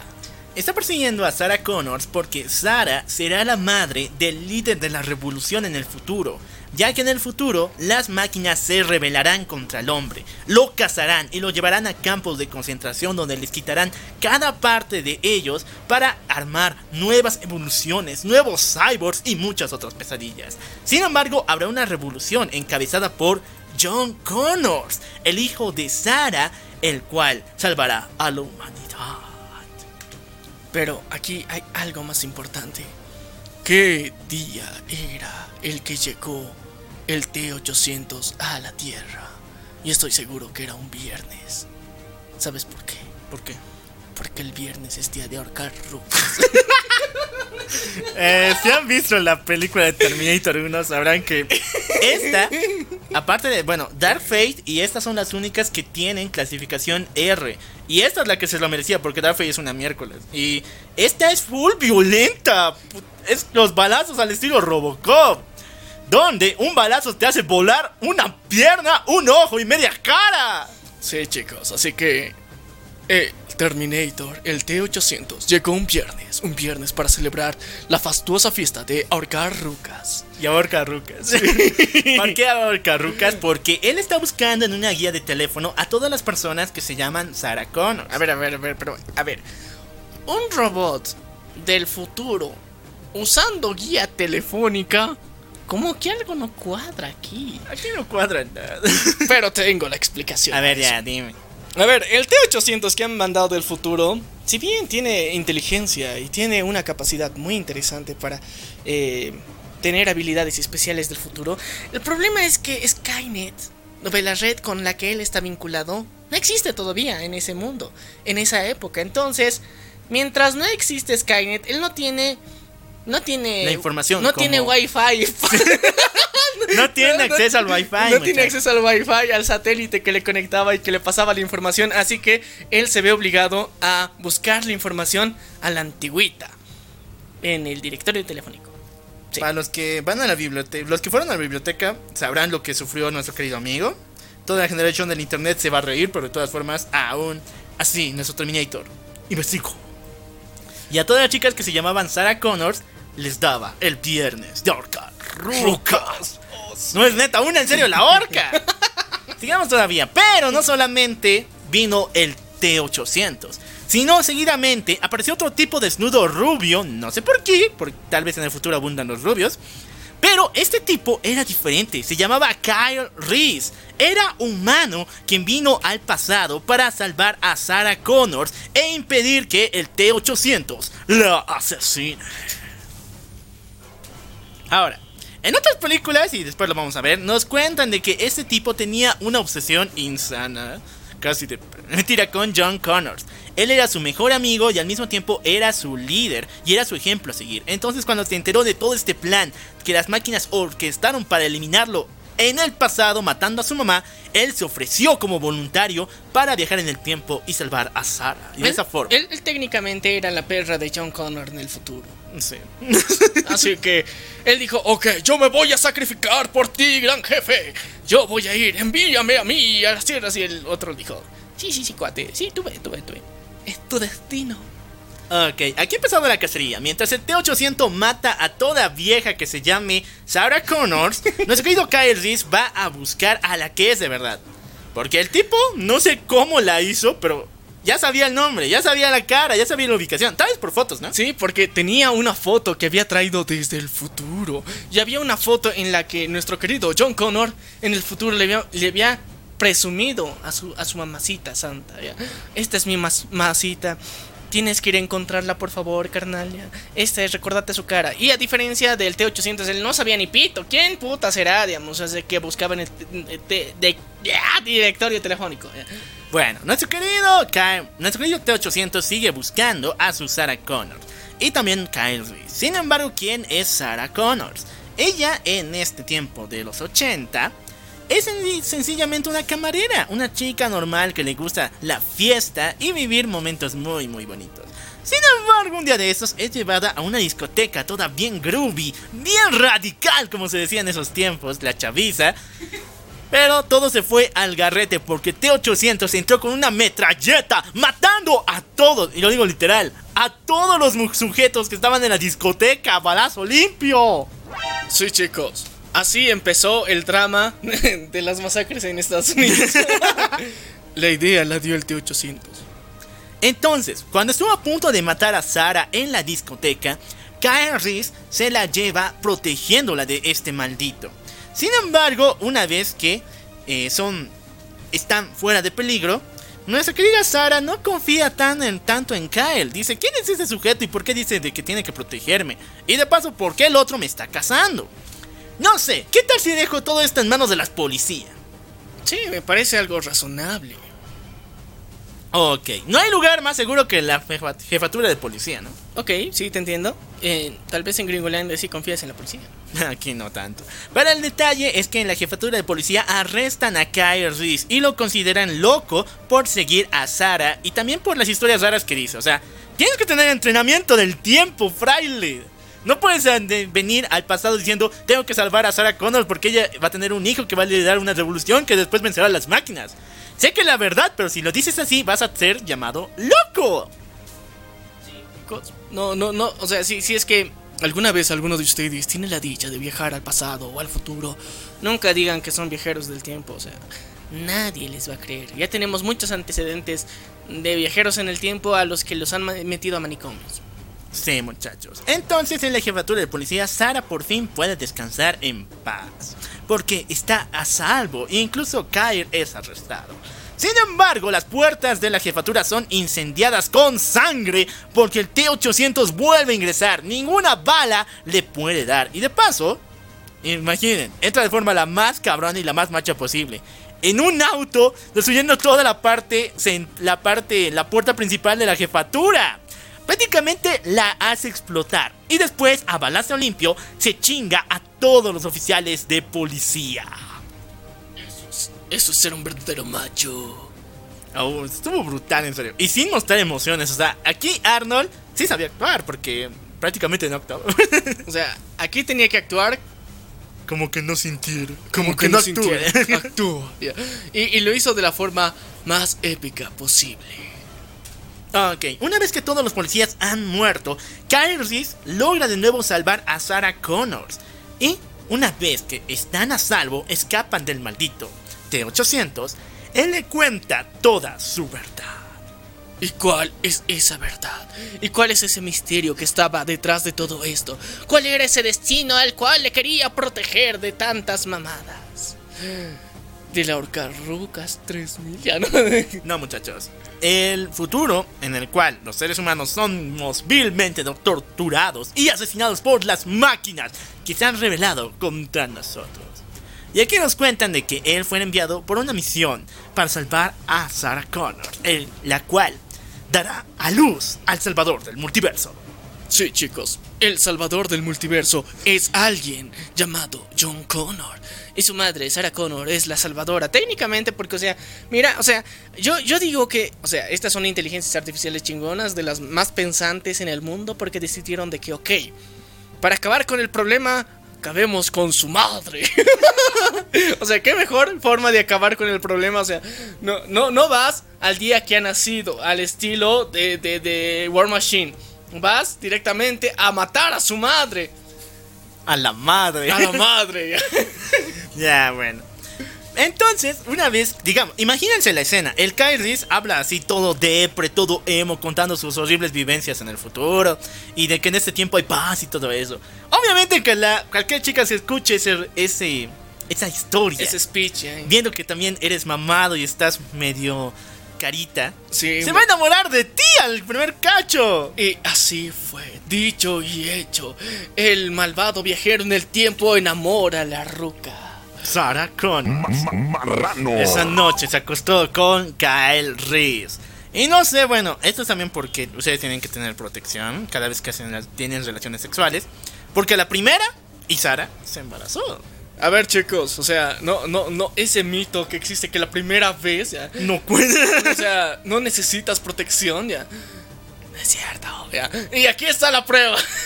Aquí está la prueba, muchachos. Así que le pasó a Reese, te puede pasar a ti. O sea, Así que-. El plástico está de moda. Entonces Reese y Sara se aman. No sé por qué en una noche pasó, pero ya se aman. o sea- y tuvieron cositas. Sí. El delicioso, el Pero- ricolino, el sin respeto. El frutifantástico. Sí. Pero esta es película de los 80, cabrón. Aquí, ¿qué le pasa a los que tienen sexo en el cine? ¿Qué pasa a los que cochan en una película? Viene el asesino a matarnos. Y en esta oportunidad, el T-800 los encuentra en una fábrica de acero. Aquí, Sara y Kyle se unen para derrotarlo por fin y logran ponerle varias trampas, tanto así que despedazan todos los pedazos de piel y toda la fachada de humano que tenía el T-800, mostrando de que este maldito es una pinche máquina, un pinche esqueleto hecho de fierros. Sí. En serio, bien feo era el comienzo, ¿no? Bueno, no, sea, sí, sí. Es que era una, una calavera de metal. Y se veía chingona, se veía perrísima, pero. Eh, estaba bien, o sea, mira, para los 80, en efectos especiales está buenísimo. En serio. Está bien hecho. Entonces, una vez de ponerle una trampa al Che-800 en una planadora, logra por fin destruir al desgraciado.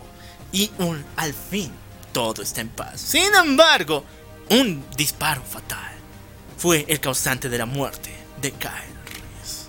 No mames. Sí, el héroe murió, chicos. F por el compita. F por el menino viejo de violador. Entiendo. No. Por el viajero en el tiempo que quería salvar a su ruca. Ya, todos hemos tenido fantasías de viajar Oye, en el pasado y El acostarnos. viajero en el tiempo que, que, que, que, que se cogió a la mamá de su compa. No mames, ya. No, y esto se es pone- do- doble traición, perro, doble traición. ya. Esto se pone más creepy, muchachos. ¿Sabes Yo- por qué? ¿Saben por qué? Porque este, esta, esta relación amorosa, este encuentro amoroso, Sexual. no solamente es cualquiera, sino de hecho Es este, el más importante de la historia.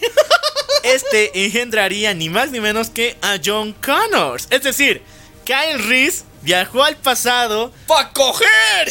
para procrear y de esa forma que naciera John. Es decir, la perra de John viajó al pasado y realmente es su papá. ¡Ah! ¡No mames! ¿Y sabes qué es lo peor? Que John Connor lo sabía. Sí, muchachos. Siempre lo supo. Lo sabía desde un principio. Que él era su padre. Y que él tenía que viajar al pasado para que él existiera. Y el desgraciado sabía que iba a morir. Y aún así mandó a su compa. a que se... Al compa papá. Al compa papá, muchachos. ¿Querías que tu papá fuera tu mejor amigo? Aquí está. Ay, no mames, ya. De todas formas, Sara se empodera, le, no sé, en dos le minutos. sale lo, lo postre empoderada y... Se empodera en dos minutos Sí, y después decide criar a su querido hijo. Sí. Para que sea el líder que el destino tenía preparado. Así que se vuelve ahí toda una potra empoderada, una mamá luchona. ¿Y sabes qué es lo más cabrón que hace? Se va a Latinoamérica a entrenar. Eso es bien pinche racista, pero sí pasó, muchachos. Pero sí, sí, sí pasó. A ver, imagínense qué estereotipo nos tienen con los latinos de que, o sea, quieres entrenarte, quieres saber qué es vida dura. Bendita Latinoamérica. bueno. Y lo peor es que es cierto, ya. El T-800 fue brutalmente aplastado por la planadora, pero sin embargo, una parte de él sobrevivió. Hablamos de su brazo, el cual quedó aislado en los escombros del lugar. Ok, aquí empieza la leyenda de Terminator 2, el día del juicio final. O sea, con tremendo título, ya, ya quieres ver la película, ¿no? Sí, o sea, mira, eh, estamos en esa época to- todavía de los 80 donde todo lo que diga juicio final o juicio y final era bien recibido en la taquilla. Muy bien. O sea, cualquier cosa que tenga que ver con el día Apocalipsis, del fin, sí. el final, Armageddon, o sea, todo lo que sea fin del mundo era ley. De que tenías que verlo, tenías que estar preparado. Y aquí, una inteligencia artificial supuestamente te iba a matar en el futuro y mandó a matar al elegido, al Potter. Ah, no, ese no es. Bueno, Sarah Connors, digamos que le pasó un poquito lo empoderado, pero bien poquito.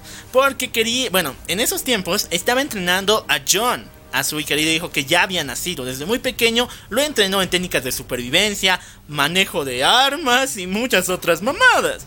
Los de aldeas infantiles, ya los de servicios infantiles se enteraron y decidieron mejor quitarle la custodia de su hijo y mandarla a ella a un manicomio. Ahora, chicos, Sara, Sarita, por favor, no seas, no seas estúpida como tu esposo. A tu esposo lo llamaron loco Ah, porque no, hablaba a de tu vato. Nunca, nunca se casaron. Ay, a tu vato. A tu. Al Brian. Al Brian. Al Kyle lo mandaron a la cárcel y casi al manicomio por decir que él era viajero en el tiempo, que en el futuro habían máquinas asesinas. A ti te mandaron al pinche manicomio por lo mismo, no seas pues estúpida. O sea, si sabía su destino, ¿por qué hace lo mismo? Pero ya, la cuestión es que fue pendeja y al final eh, el pinche John Connor, que ahora es todo un adolescente, está en una casa temporal con padres, padrastros temporales que están al cuidado de él. Pero John no es el típico chico eh, temporal. No es el chico ado- adoptado, Normal. genial. Sino más bien es un pinche rebelde, se rebela contra todo. Y lo más importante, Es un. Es un nerd. Nah. No, no, no. Ha desarrollado, desarrollado técnicas de hacker porque puede fácilmente con medio de una, un teclado, que en esos tiempos sí se podía, pero no sé cómo, hackear los cajeros automáticos y de esa forma liberar mucha, mucha platita. Oh, sí, chicos. A él sí le podemos decir, o sea, el, el- el John Connor sí es hacker. Es hacker. Es hacker. Y bueno, sí, él es hacker. Pero un día de esos, así, en una estación de policía cercana, aparece un tipo desnudo. ¿Otra vez? Sí, otro robot enviado por Skynet con la misma misión, matar a John Connors. Pero esta vez no es el Arnold Schwarzenegger, sino en esta ocasión es una especie de medio asiático americano, no me acuerdo cómo exactamente. Es Ken. Es Ken. Pero él es ni más ni menos que el T-1000. Cada Terminator, como el T-800, el O sea, 3000 es, es y un los modelo. demás, Ya. son modelos diferentes y tienen muchos y diferentes superpoderes. En este caso, el T-1000 está hecho de una alineación, No son superpoderes. Bueno. Diferentes materiales. materiales y habilidades. Y habilidades. Sí. Yeah. Entonces, en este caso, el T-1000 tiene la habilidad de que su cuerpo está hecho de un metal líquido, que es similar al mercurio, que puede sencillamente auto regenerarse y formar armas en todas partes de su cuerpo. Está brutal, ¿no? Oye, el qué Wolverine, chingón. cabrón. ya. O sea, qué, qué perrón, porque aparte, o sea, si es líquido, ti- tienes la posibilidad de hacer cualquier cosa en absoluto. Y eso es lo chingón de estas pinches y, me- y- y grandiosas armas mortales. No sé cómo lo hizo James Cameron, pero en esos tiempos parecía real. Hoy en día la ves en 4K y dices, no, mamada, pero en esos tiempos estaba tú, o sea, un Te daba hombre tu cayeras de, no dejándose". mames, está regenerando esa cosa, mira, las balas le perforan y no le hacen nada, no mames. Y ganó premios por mejores efectos especiales, específicamente por eso. O sea, se lo merecía en su Bueno, nuestro querido T-1000 decide adoptar la fachada más cabrona de todos. Un oficial de policía, porque ¿quién se va a negar al oficial de policía o no? Oh, sí, ahora va a ser la autoridad. ¿Y quién se niega a la autoridad? Y bueno, un día John Connors es atrapado en sus fraudes contra los pobres cajeros automáticos y llevado a la cárcel. Aquí el Temi le dice, no te preocupes papito, vamos a llamar a tus papás, vas a estar a salvo, ni mergas, porque aparece con una pistola directo a punto de matar a John Connors. Sin embargo, aquí aparece algo increíble. El T-800 del otro T-800 similar a Arnold Schwarzenegger aparece defendiendo a John Connors. ¿Pero qué, qué, qué, qué, qué, qué, qué, es, es, no, qué, ¿No lo habían matado? Bueno, te cuento de que el otro que fue aplastado por la moledora sí murió, y ese era malvado. Pero este nueva versión del T-800 en el futuro fue rescatado por los rebeldes. Fue programado. Chipeado. Chipeado, chiteado, tuneado. tuneado para que ahora sea la perra de los humanos y de esa forma enviarlo al pasado para defender a John Connors. Ya saben, los humanos siempre tuneando las cosas. Oye, sí, ¿no? Tuneando todo y haciéndolo mejor. Ya mentira, ¿no? Pero yo digo, si había el T-1000 para esa época, ¿por qué no agarraron un T-1000 también? Es, que er- era muy avanzado para los humanos, ya, hackearlo. Pero, ¿sabes? Y además, técnicamente, John Connor lo hackeó. Ah, sí. Así que eh, no alcanzaron sus habilidades para el T-1000, pero sí para el T-800. El T-800 lucha contra el T-1000 y logran por lo menos escapar de él. Aquí nos revelan una terrible verdad. Una vez y un memazo. O sea, es un meme triste. Porque en la escena de la película ver, es a ver, triste, pero ya. te hace llorar. O sea, pero en la actualidad te hace reír. Sí, o sea, en, en su época es triste, pero aquí no.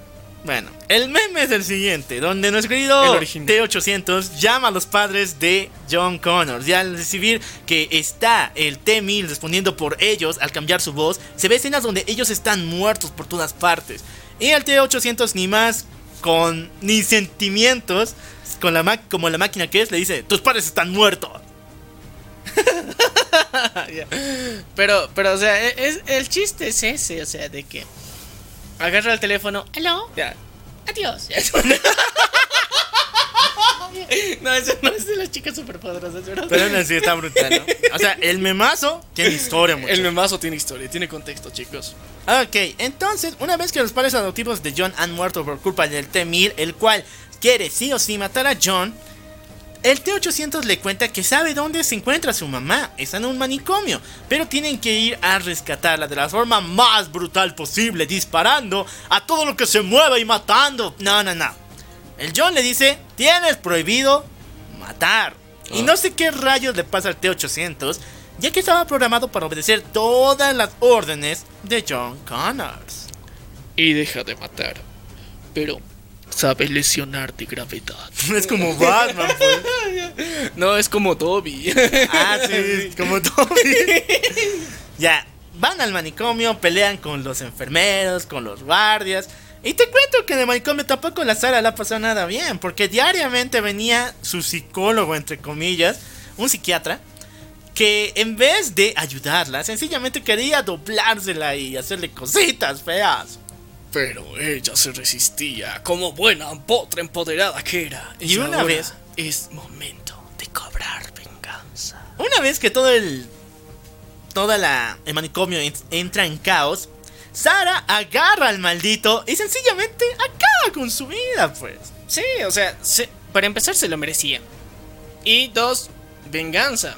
Ahora vas a probar el fierro de Terminator. Y así lo hacen. Nuestro querido Teo. lo mataste con... Y así lo hacen. El querido T-800 y John Connors logran salvar a Sara. Sin embargo, Sara no es ya la mamá tierna, entre comillas, que recuerda a John. Sí. Ahora está, es una persona psicótica, alterada, paranoica, porque todavía sigue bajo el efecto de las drogas alucinógenas del manicomio. No solamente eso, porque Sara había pagado a varios espías e informantes acerca de la situación y la evolución de Skynet. Aquellos malditos, esa empresa desgraciada que después iba a causar el fin de los días. Y averiguan acerca de un hombre llamado Miles, el cual encontró el brazo del anterior T-800 que vimos en la primera película. Al estarlo investigando descubrió una enorme cantidad de microchips y microprocesadores que harían una evolución total en la tecnología actual. Sin embargo, nadie sabía que estos malditos chips eran el comienzo y el inicio de Skynet. Sí, chicos. Todo, absolutamente todo, estaba planeado desde el principio. Skynet era la creadora de sí misma. ¡No mames! O sea, su error iba a hacer que se cree ellos mismos. Sí, muchachos. Nuestra querida Sara está loca. Pero está loca, ¿por qué? Una vez que sale de aquí, le importa un bledo la seguridad de su hijo. Lo que quiere es eliminar a Miles. Entra en su casa, secuestra a sus hijos. Pero eh, cuando está a punto de darle el balazo final al pobre, al pobre hombre, se pone a recapacitar. Y piensa que también tiene hijos, también siente, también es persona. Entonces decide perdonarle la vida. O sea, antes de eso no pensaba que era persona nada más porque es negro. Pinche racista, no, también porque por él se va a creer Skynet. pues. Sí, pero, o sea, antes, o sea, antes de ver a su familia era de, ah, este negro tiene que morir. Y, hasta que ve a su familia y tiene hijos y de, "Ah, tiene sentimientos, tiene familia. Y, ahí cambió idea. Bueno, pero esos sentimientos también, esa familia no nos puede vencer, no es como Toreto con su familia. El detalle es de que le cuentan a nuestro querido Miles la situación, de que por su culpa va a generarse Skynet, todo el mundo va a morir, y Miles toma una decisión muy pero muy fuerte, la cual es acompañar a nuestros héroes donde se encuentra el brazo y destruirlo. Sin embargo, aquí ya se encontraba el T-1000, ese maldito androide líquido, el cual ataca a Sara y al T-800. Sin ninguna posibilidad de poder cumplir la misión y así augurando el fin de nuestra era y el inicio del juicio final, como dice el título, Miles decide tomar una decisión muy fuerte, la cual es autoinmolarse, suicidarse, hacer la automorición y de esta forma acabar con Skynet y el brazo. ¿El brazo? O sea, el brazo estaba ahí, ¿no? Sí. La única forma de tomarlo y destruirlo es que nuestro querido Miles se suicide. Cierto. Bueno, eh, eh, en el contexto de la película sí tiene sentido, así que no, no, Ay, sí, que, o sea, sí. hablando, hablando, no sé. hablando, hablando no suena mal, pero en el contexto de la película sí. Miles agarra una granada y él mismo se autoinmola para destruir el brazo y toda la corporación. donde se encontraba. Sin embargo, el T-1000 no se queda con los brazos cruzados, sino más bien El otro explota un brazo y el otro no se queda con los brazos cruzados. El T-1000 ataca a John Connors y al T-800 y está a punto de hacerlo bolsa al pobre T-800. Recuerden que es viejito, recuerden que es modelo anterior y el otro Xiaomi. Pero de todas formas, el T-1000 se lo está doblando. Con la ayuda de Sara, logran vencerlo y arrojarlo a una fundidora con fuego hirviendo por todas partes. Este parecía el final. Han arrojado al T-1000 en ese fuego hirviendo y este desintegra todo el metal líquido del que está hecho. Sin embargo, se dan cuenta de algo. Mientras el T-800 siga vivo, habría la posibilidad de que alguien lo encuentre y volver a formular Skynet. Entonces el T-800 toma una decisión muy fuerte, la cual es suicidarse, hacer la automorición y lanzarse a la piscina de fuego. Y es así como esta película, en vez del juicio final, debería llamarse el suicidio colectivo. Suicidio, ¿qué, qué pedo? Todo el mundo se suicida aquí. Sí, pero es la automorición en pro de la humanidad. Y, y así. Bueno, muchachos, aquí vamos a hacer un gran, gran, gran salto. Por culpa de nuestro gran amigo James Cameron. Sí, maldito, te estoy lanzando mi dedo del medio ahorita. Y espero que me escuches, porque por tu culpa esta historia va a dar un giro muy estúpido. ¿Qué pasó después? Ya. A ver, a ver. Daremos chance para, para hablar de eso. Necesitamos explicar un poco de qué putas es Skynet, qué onda con esta madre, porque si no, no vamos a entender lo demás que va a pasar. Bueno, A ver, chicos. Skynet era una. Es un- una inteligencia artificial que fue creada precisamente en esta época.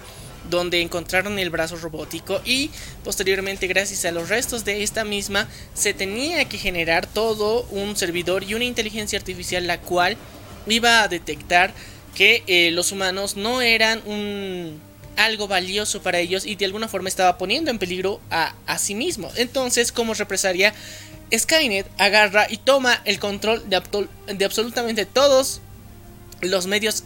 Como es una inteligencia artificial, pues es hacker por excelencia. Entonces hackea absolutamente todo, satélites militares, satélites de comunicaciones, todas las empresas de electricidad, agua, luz, todo. Secuestra absolutamente todo, nomás para redireccionar y generar un holocausto nuclear. Y eso es lo que precisamente se supone que tiene que pasar. Y eh, tenemos que aclarar que según la... O sea, la idea original de James Cameron era de que en la película 1 hay, hay finite, finite, ahí muere. Porque técnicamente si termina la película te das cuenta que no ha cambiado nada. Que todo sigue igual, exactamente y precisamente igual. Sigue existiendo un John Connor vivo, el cual en el futuro se va a volver el líder de todo esto y dejaban eh, de lado que Skynet iba a seguir existiendo, porque no habían destruido Skynet.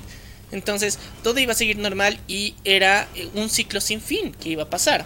Pero luego llega el juicio final, donde deciden cambiar y alterar completamente el futuro y técnicamente habían destruido Skynet porque ya no se podía existir Skynet y ya no iba a haber un fin del mundo gracias a eso.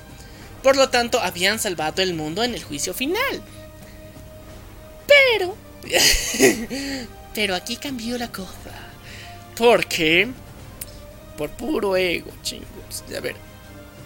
Em, la- las primeras películas, las dos primeras, fueron dirigidas por nuestro querido llamado James Cameron.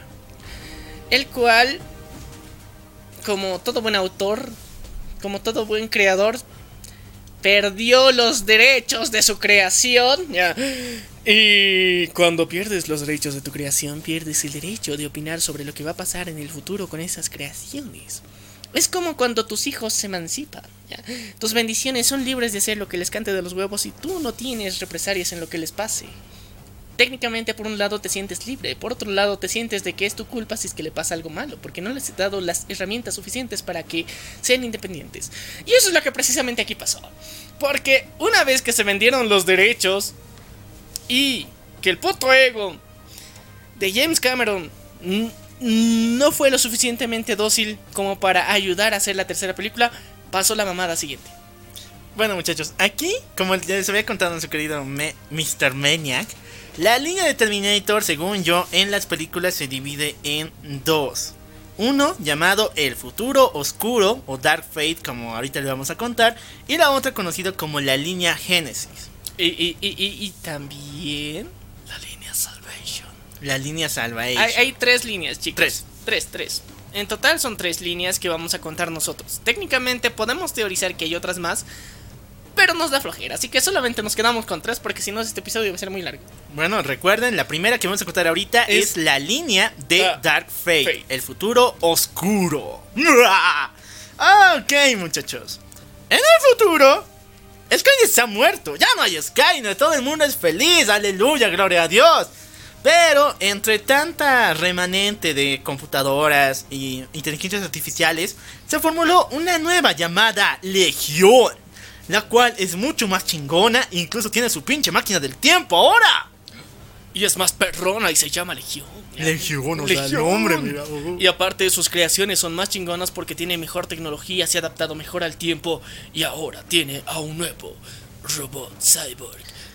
Bueno, después de haber escapado del 3000, haberlo vencido, y ahora que Sarah y Connor pueden vivir, bueno, Sarah y John pueden vivir tranquilitos y muy felices, un día están en la, la playa de Nicaragua, no sé por qué, pero están tomando heladito, están tomando es que todos aman Latinoamérica. Así, Sarah está tomando cervecita.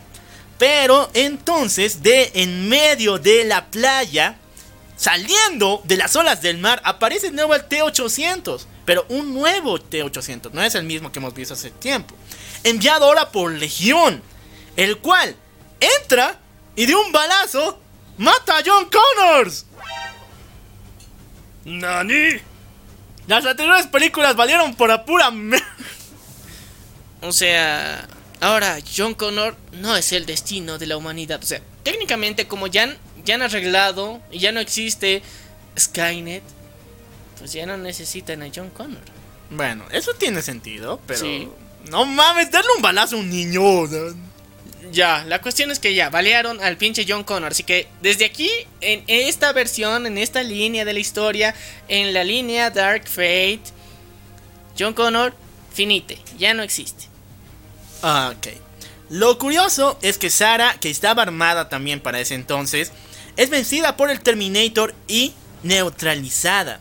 Entonces, nuestro querido T-800 asesino eh, se escapa y desaparece de todo ojo público. Sarah vive traumada todos los años de su vida, llegando incluso al año 2018. Pero mientras tanto, tiene algo especial. Durante todo ese tiempo, ha estado recibiendo algo. SMS cifrados, con coordenadas, con información extraña que ella no entiende. Porque le mandan direcciones de lugares. Extrañamente, cuando llega a esos lugares, aparecen otros cyborgs a los que tienen que derrotar. No mames. Otro hacker. Sí, muchachos, Legión no es idiota, no es Skynet como tal, no es pendejo, sino empieza a mandar más Terminators una y otra vez y diferentes modelos. Y nuestra querida Sarah Connor, en honor de su hijo fallecido y completamente traumada, decide ser cazadora oficial de Terminators.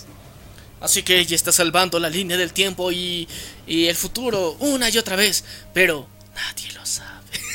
Ok, volvamos de vuelta en el futuro, ya muchachos.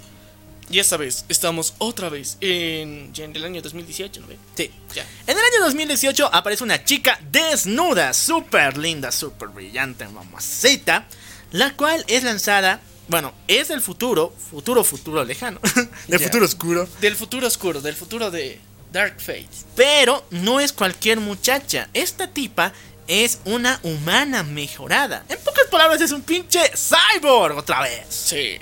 Pero ahora tiene una misión, la cual es salvar a una muchacha llamada Dani. Mm, me suena me, al juicio final. Es la misma. No, pero por lo menos ella tiene más poderes chingones que el T-800. O sea, Ya, ok. o sea, el Legión tampoco está. Bueno, los humanos tampoco son idiotas. Al T-800 lo mandaron porque podía sobrevivir en los 80, ¿no? Pero al es- a esta, que esta muchacha que se llama Grace, por si acaso, le mandaron no solamente con poderes de hackeo, de inteligencia artificial, de poder ingresar al internet. Uy, ya tiene un montón de habilidades increíbles. Ya, pero ella está en pro de salvar a quién? Dani, a Dani. Dani es una chica, por cierto. Sí, por si acaso. Dani es una chica. Pero entonces el Legión al enterarse que han enviado a Grace decide mandar a su propia versión. Sí, muchachos, Legión dio lo que hacía y dijo, oigan, si están rompiendo estereotipos mandando a Terminators del futuro mujeres, yo también voy a romper pinches estereotipos. Me agarro al primer güey latino que vea y a ese lo convierto en mi Terminator. ¡Oh, y no así mames! volvieron y crearon al T-3000. ¡Uh! T3000, hurra. Ahora, Es latino. Poder latino. sí es latino. Aparte de que es latino, ya. tiene el superpoder de poder multiplicarse cada vez que él quiera. Se divide No y forma clones diferentes de él. Puta, con Kagebucho no Jutsu integrado. ya. Sí, muchachos. Entonces, nuestro querido, hablemos de Dani, ¿ok? Dani es una chica latina, inmigrante y todo lo que quieran decirle. ya. Sin embargo, tiene una buena familia. Un día de estos. ¿De qué te ríes? Es que dijiste, es una chica latina, inmigrante, pero de buena familia. Tiene buena familia. Tiene a su papá y a su querido hermano, al cual ama y adora. Y todo el mundo es feliz. Pero es que, es que, es que ahorita eh, has dado un estereotipo así bien gringo de que, pero tiene buena familia y eso le hace la diferente del resto de los latinos inmigrantes. Sí, tiene una buena familia. Y bueno, ella vive tranquila hasta que un día que el tren T-1000 sencillamente aniquila a su padre y a su hermano y está a punto de matarla. Sin embargo, Grace llega para salvarla y luchar contra ese desgraciado. Pero ni la fuerza de Grace es, es tan fuerte para detener al T-3000. Sin embargo, en una batalla en una autopista, un pinche lanzagranadas y un choque brutal detiene al T-3000. Y este es ni más ni menos que una de las armas de Sarah Connor. ¡Oh, sí! Ha vuelto la mil. Salvadora del mundo. Mil por 5. lo dije una vez y lo vuelvo a decir. Aunque no es Michelle Pfeiffer, pero. eh, ¿Cómo se llama la actriz? No me acuerdo. Sarah, no, Jessica Parker. No, ya no me acuerdo. eh. La cuestión es que está buena. ya. Ese es el resumen. Aunque tenga mil años, igual es. eh, igual lo amo. Ya, ya, ya. Lo importante es que Sarah se ha unido a Grace y a Danny para esta cruzada. Al comienzo ella no se lo toma muy bien porque está en esta misión solamente de matar Terminators, no está en la misión de ayudar a Danny a escapar. Pero Grace, como es la más fuerte entre todas, le obliga a hacerlo. Y de hecho aquí pasa algo bien feo que fue duramente criticado en la película. Sara les ayuda, ¿no? Como buena mujer, pero ella dice, mejor no, ustedes sigan en su camino, hagan su pedo, yo voy a seguir en mi camino de matar Terminators. Pero entonces nuestra querida Grace y Danny se roban el auto de Sara y todas sus armas, dejándole completamente en la calle. Muy feo, muy mala actitud, pero también medidas extremas necesitan chorreos extremos, zobos. No sé por qué a la latina le hacen robar auto. auto en Gringolandia. Oh, oh, por Dios. Estereotipo cero. ya. Ok, nuestra querida Sarah Connors le, les encuentra así de una forma brutal, les hace ver que no son nada comparado con ella. Y les decía que mejor vayamos a conocer, bueno, vayamos a ver a un amigo mío. Les cuento que algo raro pasa aquí, pero eh, en serio, raro, pero. Eh, Sarah Connors fue en busca del maldito que mató a su hijo, al T-800 que dijimos hace rato, que mató a John Connors. Pero al encontrarlo vio algo increíble. Este T-800 ha desarrollado sentimientos, personalidad y lo más raro, ha adoptado familia humana. Pregunta. ¿Tiene hijos? Sí, tiene hijos. Pero adoptados. Ah, Adopta. No, Ah. no, no puede tener porque has visto. Bueno, yo sé que no ven eso, pero no tiene miembro masculino en su versión de cuando es esqueleto. ah, tú te fijas en eso. ¡No! ya. La cuestión es que aquí ya tenemos que aclarar dos cosas. Uno, no es importante. Uno, cuando encuentra al, al T-800, eh, de alguna forma se da cuenta de que este ya tenía familia, había cambiado, había mejorado. ya. Había ido a Terminators Anónimos ya, y había cambiado su vida, se había entregado en manos de Jesús. Como Jesús. Robo Jesús ya, y cambió por completo su vida. ya. Y se dio cuenta de que este cuate era el que le mandaba la información de los nuevos Terminators que estaban llegando al- a la Tierra en sí, a, a las líneas temporales. Y él le enviaba la información para que les pueda matar. Y esa era su forma, de alguna forma, de compensar el haber matado a su hijo. Ya, estaban hartos de racismo contra los latinos. Bueno, vamos a tener más racismo contra los latinos. Porque la forma en la cual eh, nuestro querido T800, al cual creo que le llaman. No, no es Kyle, es. Zobert. Zobert, no me acuerdo cuál. Bob, creo que es Bob. Eh, bueno, la forma en la que este chico adopta a esta familia es la siguiente: porque encontró a una mujer que era duramente abusada físicamente por su esposo y abusaba de sus hijos. Entonces, este maldito le dio cuello y decidió cuidar a esta familia. Y era una familia latina. Obviamente. No mames, no. ¿Por qué a mí? Ya, ¿sabes? James Cameron, eres un racista de mierda. Hay violencia en Latinoamérica, sí somos los países más violentos contra la mujer y todo ello, pero... eh, O sea, Gringolandia también tiene lo suyo. Gringolandia también tiene y horrible en algunos Y horrible, estados. o sea, y no necesariamente los latinos tenemos que ser reflejo de eso. Pero, ay, no, pinches estereotipos de pinche James Cameron. Ah, Ok. Aquí como se están am- ambla- ensamblando las verdades, también hay que decir que Grace siente cositas por Danny. ¡Oh! Sí, muchachos, esa fijación de querer salvarla genera sentimientos. Y como es un humana mejorada, o sea, Oh, es sí. un Terminator más, más en onda. Sí, más en onda. Es, es, eso es técnicamente un- la versión mejorada de un ser humano con hacks. ya. Entonces puede enamorarse, se puede Puede hacer enamorar, sentimientos. sí. Pero no solamente es esa razón, sino que en el futuro nos cuenta Grace en medio de sus recuerdos, porque ella tampoco recordaba su pasado, en un flasheo que tiene, que ella era uno de los soldados que estaban luchando a las manos de John Connors, o por lo menos lo hacía cuando él falleció. No, ya no existe entonces ya. En esta línea de tiempo nos cuentan de que Dani es realmente la nueva líder de la revolución.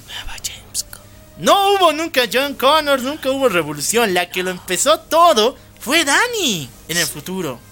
Una latina. Lo que pasó fue lo siguiente.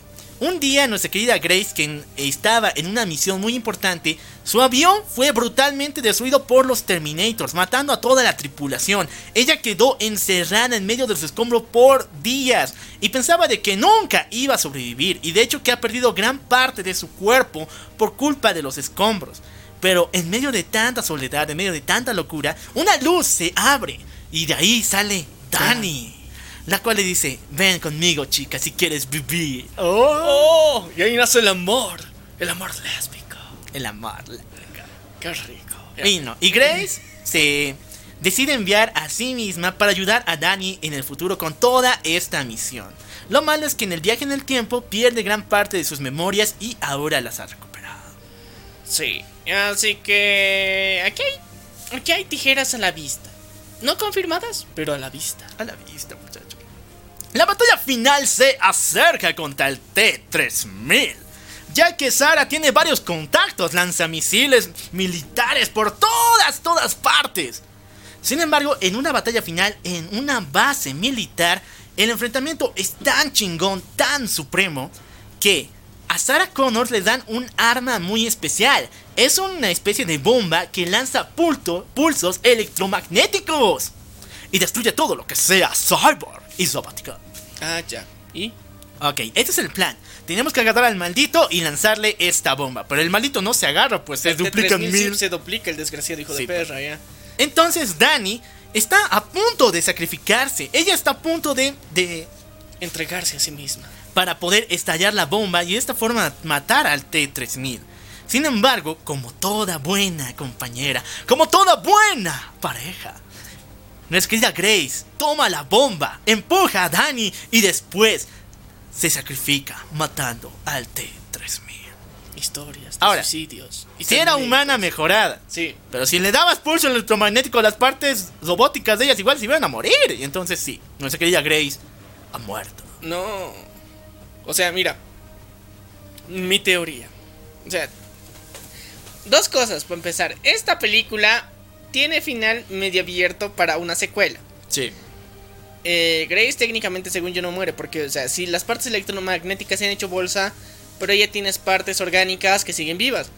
Entonces esas se las puede reconstruir de alguna forma porque si no es como ha parecido las otras cosas. Y la tecnología de esta nueva... ¿Qué se llamaba? ¿De 2000? No, no, no, no, no.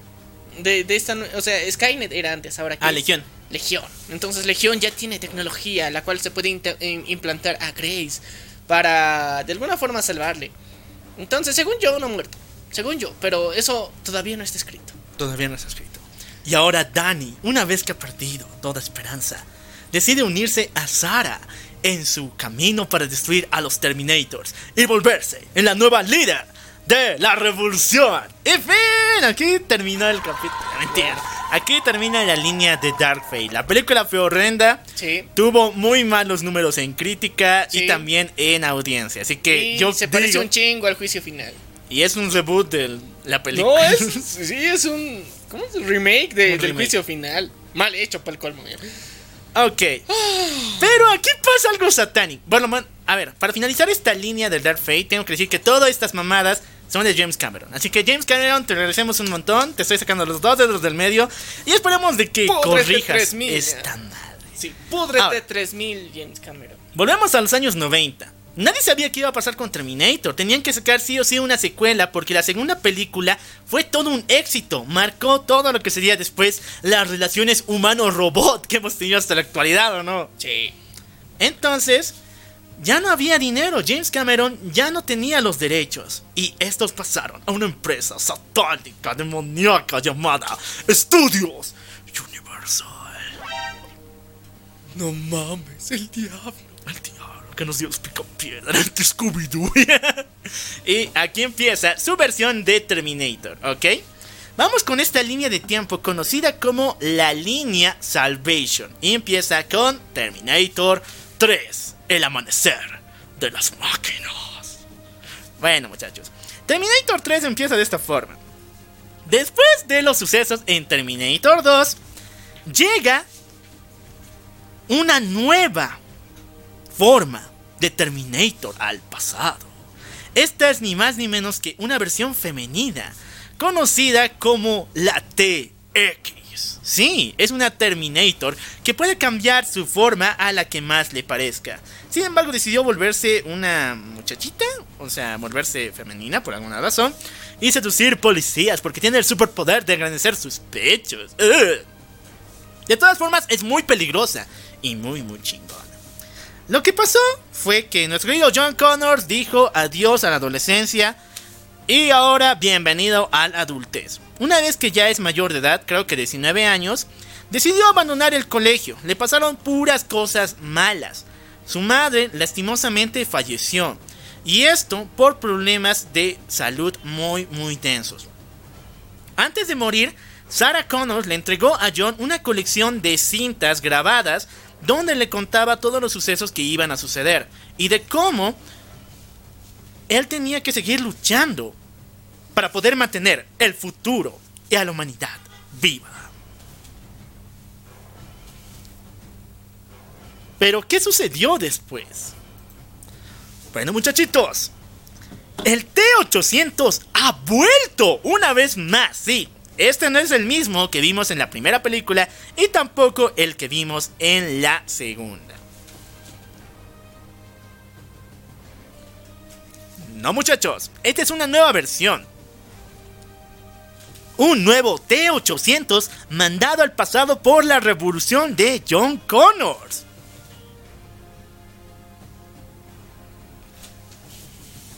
el cual ya no tiene la misión de cuidar a John Connors ni a su mamá, sino más bien a una nueva chica llamada Sara. Y también a un montón de muchachos muy pero muy extraños. Y lo raro de estos muchachos es que todos comparten que fueron compañeros del colegio de John. ¿Qué está pasando aquí? ¿Qué está sucediendo? Cuando este nuevo T-800 se encuentra con John Connors, él no se encontraba en la mejor situación, ya que nuestro querido John había caído en las drogas y en la depresión. Y un día se le acabó pues el piste y se decidió mejor entrar a una farmacéutica. En una farmacéutica, bueno, creo que era una veterinaria. Veterinaria, sí. En esta veterinaria, su mala suerte lo acompaña. Ya que la dueña de este lugar es ni más ni menos que Sara, aquel que busca, aquella que busca el T800. Pero al mismo tiempo, esta Sara tiene algo con John, porque ambos fueron compañeros en la escuela preparatoria y se conocían mucho. Y de hecho, nuestro querido John sentía cositas por Sara, muy pero muy fuertes. Pero no se atrevió a decirlo porque su vida se había ido al caño. El T-800 aparece y de paso aparece la TX y juntos luchan una y otra y otra vez. Nuestro T-800 decide acompañar a nuestros héroes, a Sara, y a, John, y ponerlos a salvo. Y los lleva al mausoleo de Sarah Connors. Les cuento que Sara no solamente se volvió en una especie de mujer loca, sino también en una líder que estaba ya formulando sus pasos para la revolución de John. Logró encontrar a varias personas que compartían su afinidad y ellos le veneraban como si fuera una especie de sabia. Tenía varios compañeros, varios contactos que adoraban a Sarah Connors.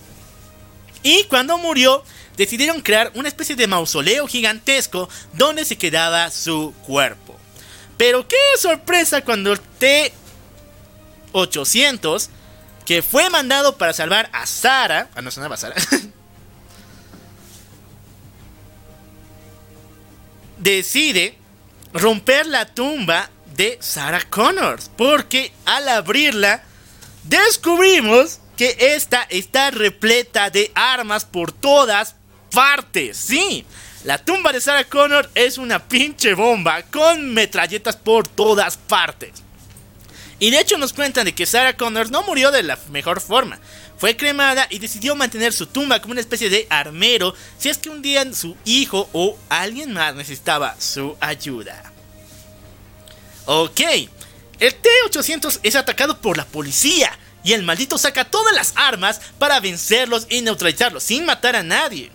Porque por alguna razón el código que se fue implementado decía que no podía matar y no fue el mismo que le puso John Connors. Recordemos que esta es una nueva versión. Ya, o sea, no podía matar, pero eh, no tenía el mismo procesamiento que el anterior de no matarás, que le dijo él, sino como una orden explícita, sino él ya venía con ese chipeado desde el futuro. Y bueno, muchachos, lo que pasa después es algo muy raro. Sí, ya sé que están compartiendo nombre, pero de todas formas estas dos chicas son muy diferentes. Una es Sarah Connors, que ya oficialmente falleció, y la otra es la nueva Sarah, la cual es la compañera de nuestro querido John Connors. Pero ¿por qué ahora el T-800 fue mandada para salvar a esta nueva Sarita? Les cuento que... En el futuro... En el futuro. Marrano. Sí, es el futuro recolino, no. A ver, me, lo vas a negar. John Connor se casará con ella y ella se convertirá en su esposa y una co-líder de la revolución. Oh, sí, perros. Entonces, la misma Sara del futuro le mandó al T-800 para salvarse y también salvar a su esposo. ¡Wow! ¡Qué épico! Qué sorprendente. Qué sorprendente, eso no me lo esperaba, viejo. Pero la situación se vuelve mucho más complicada. ¿Por qué razón? El papá de Sara no es cualquier sujeto, es un militar de alto rango, el cual sí pudo encontrar los restos de la investigación de Miles. ¿Recuerdan de Miles, no? El que encontró el brazo de Terminator, estaba analizando los chips. Encontró su investigación. Y decidió mejor formular un nuevo eh, algoritmo, un nuevo sistema de defensa para los Estados Unidos, el cual pueda manejar y tener un reconocimiento facial de todas las personas del mundo. Ok, parece buena idea, ¿no? Pero no recordemos que esos chips son diabólicos. Así que estos te están persiguiendo y te quieren matar. Y de hecho que los militares norteamericanos ya estaban desarrollando nuevas técnicas y nuevas armas como una especie de vehículos implementados con armas. Estaban desarrollando a los primeros Terminators. Sí, el T7, el T4, o sea, los babies, babies Terminators. Los babies, babies.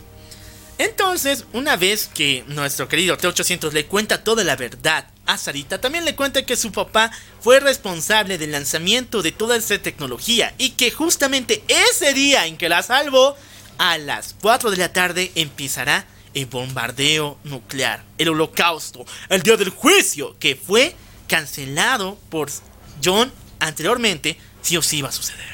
O sea, en esta línea temporal, en la de Dark, en la de Salvation, ¿no ves? Salvation.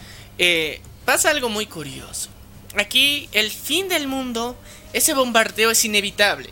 Si lo poste si, si, si lo has tapado aquí y has logrado impedirlo, va a volver a pasar en el futuro. De alguna u otra forma vuelve, vuelve y vuelve y se repite. Es un evento que sí o sí tiene que pasar. Es importante para que el futuro no se altere de alguna forma. En sí, sí o sí tiene que pasar.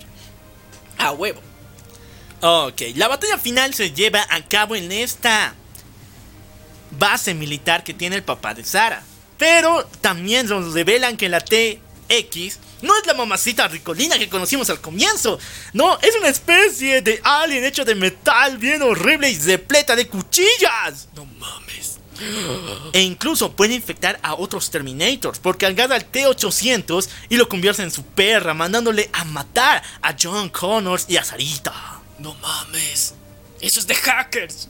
Entonces, nuestro querido T-800 pelea y usa todo su conocimiento para poder darles una oportunidad a John y a Sarita de salvarse. Les da la ubicación de un lugar, pero no les dice de qué se trata o de qué rayos es. Les da la ubicación y dicen ahí tienen que quedarse, ahí es. John Connors piensa que allí se encuentra la solución para poder impedir el lanzamiento de los cohetes que iba a lanzar Skynet sobre todo el mundo y así empezar el holocausto nuclear. Pensaba que ahí estaba la respuesta. Entonces, muy confiado, agarra a Sarita, toman un aeroplano y se van directamente allá. Mientras tanto, el T-800 agarra su corazón, el cual es una especie de bomba gigantesca y pone autodestrucción mientras abraza a la TX para que de esta forma el futuro pueda cambiar. Y que técnicamente lleguen a salvo John Connor y Sarita. John Connor llega a la base y ahí está buscando todo mecanismo, está buscando todo. Pero se dan cuenta de que nada está conectado, solamente son cuatro paredes y comida, como si fuera una especie de refugio nuclear. Y es justamente eso, muchachos. El lugar al que les mandó el T-800 no era para impedir el día del juicio, porque eso era impostergable. No había forma de salvar el futuro e impedir el holocausto nuclear. Solamente los llevó a un refugio nuclear para que sobrevivieran a todo el desmadre que iba a haber. Y así cumplan ese destino del que venían los dos. Y Koshin. No, Y Koshin. ¿Por qué todo el mundo tiene que ver con que Koshin ya? Es que es lo importante en la vida, es parte de los placeres más elementales. Nuestro querido Univer, aquí termina la historia de Terminator 3, el amanecer de las máquinas. Pero entonces algo increíble, algo divino pasó. Sí, chicos. Muchachos. Porque pasó algo mágico. Sí, muchachos. Universal se hartó de esta madre porque fue una mala película, tuvo muy poca recaudación y dijo, al diablo, ¿quién puede seguirla? Oye, te la vendo, pero barato. Pero entonces vino un cabrón. En esos tiempos, hoy en día es un gay. Hoy en día es, un día es un feo. Pero en esos tiempos era cabrón. Era Warner Brothers. Y le dijo, oye, cabrón, yo le continúo. Voy a sacar la mejor historia de Terminator hasta ahorita. Y dije, y así se llamó. Y empezó la leyenda de Terminator Salvation. Oh, sí, perras en su cara. ¿Y sabes por qué es más épico? Porque está el único llamado Christian fucking Bale. Oye, puro personaje reconocido fue el John Connor, ¿no? Mira, cuando era chiquito, era. No me acuerdo quién, pero era un actor famoso. Ya. Apareció como el, dia- el, el niño diablo, ¿te acuerdas? Sí. El pequeño diablito ese. El segundo era este Chris. Chris. Eh, Wi- Wilgo, no me acuerdo, pero era el que hizo de Anakin Skywalker. Y el tercero es Christian Bale, mira. Pero eh, eh, eh, lo, paradójico de esto es que tiene un salto bien raro porque se vuelve mamadísimo. Porque, o sea, en el 3 es un mequetrefe ahí porque ya no, no entiendes cómo un cuate que supuestamente ha sido entrenado, tiene altas tácticas, es hacker. Aparte, se ve tan, tan chafa, o sea, se ve tan chafa, pero luego ves Salvation y dices, ese es John Connor, hijos de perra. ya". Ok, vamos a hacer un pequeño salto temporal al año 2003. ¿Por qué razón? Aquí un prisionero llamado Marcos Wright fue encarcelado y de hecho de que va a tener su sentencia de muerte. Contra su voluntad, su cuerpo va a ser donado a una empresa la cual puede desarrollar nuevas técnicas farmacéuticas y todo eso. Sin embargo, era una empresa satánica. Era Oh. Skynet. No mames. Después les cuento lo que pasó. Lo importante es de que en ese momento Marcus fue sentenciado a muerte y murió en el 2003. Pero mucho tiempo después, una vez que todo el día del juicio pasó y la humanidad empezó la guerra contra las máquinas, Marcus ha desper- despertado. Después de casi 10 o incluso 20 años en el futuro. Todo está destruido, el tipo está muy muy desconcertado. Hasta que es salvado por una pareja de niños, una niñita morenita y nuestro querido amigo Kyle Reese. Kyle Reese, ¿no? ¿Quién será Kyle Reese? ¡Ay, no es el papá de John Connor, no! ¡Oh, su máquina! No mames, no mames, no mames. Estamos en el future. En el futuro. En el futuro nos cuentan que los papás de Kyle murieron de una forma horrenda en la explosión y que todos los niños que pudieron sobrevivir hoy en día tienen el sueño de unirse a la revolución de John Connors. Sin embargo, de él no han sabido mucho porque ha estado muy muy fuera de los medios. John Connors se comunicaba con ellos por medio de una radio, la cual pocas veces podía hablarles y darles mensajes automo- automotivacionales. Sin embargo, nuestro querido Kyle El coach, John Connor. el coach.